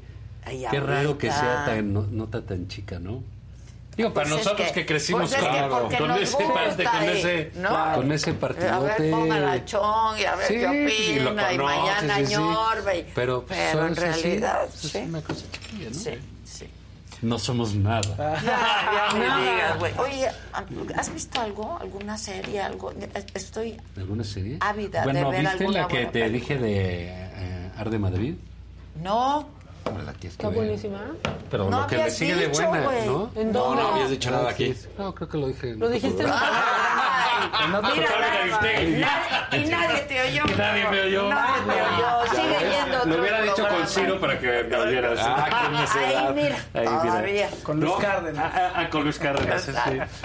No, Arde, Arde Madrid es una gran serie, es, es miniserie de esas de seis, que Sí. son buenísimos. Eh, ¿Netflix? española, está en Netflix. no Ok. sé. A ver, Eh, ¿o ¿dónde la ves? Es, es original de Movistar y aquí no tenemos. No, canal. pero está en HBO o en. Netflix, en una de esas. Ok. Y bueno, e- es eh, una suerte de comedia española. Ahí. HBO, muy buena. Este, que, es más, al grado que no necesitas letreritos, porque las películas españolas Luego no entiendes necesitas ponerle subtítulos. subtítulos. Sí, Sí, ah, dices, puta, ¿qué dijo, no? Este, Ok. Esta está muy bien y es una ah, farsa muy simpática de Ava Gardner, vivió en España y fue este amante de Dominguín y, y se ponía unas pedas de locura, de, murió alcohólica, ¿no? Sí. Y, y era la España de Franco. Entonces la señora era un escándalo. Ah, ok.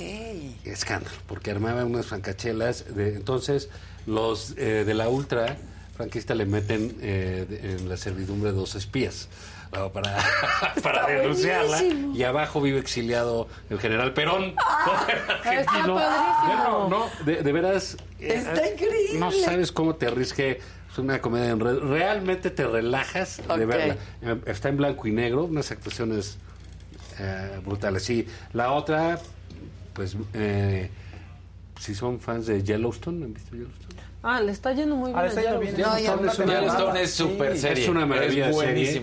Y tiene sus precuelas. Una es 1893 y la otra, la segunda, la que está ahorita, es 1923. Ah. Que no, digo, tiene su lógica con Yellowstone, pero no necesitas... A, a- haberla visto. Yo nada más te digo, están eh, Helen Mirren y eh, Harrison Ford. ¡Wow! Eh, en, en 1923. precuela. Sí, en la precuela, ¿no? Porque- Son los... los, este, no, ¿sabes qué? Serie, las actuaciones brutales. El, creo que es un acierto este cuate, el director de esto, que es este pues ponernos la vida de los cowboys allá en la Sí, frontera sí, con sí, Canadá sí. hace años, ¿no? Una vida muy eh, árida realmente, ¿no? Todo es... El mismo Kevin Costner la hizo. Sí, O sea, no, Kevin Costner es fantástico ahí.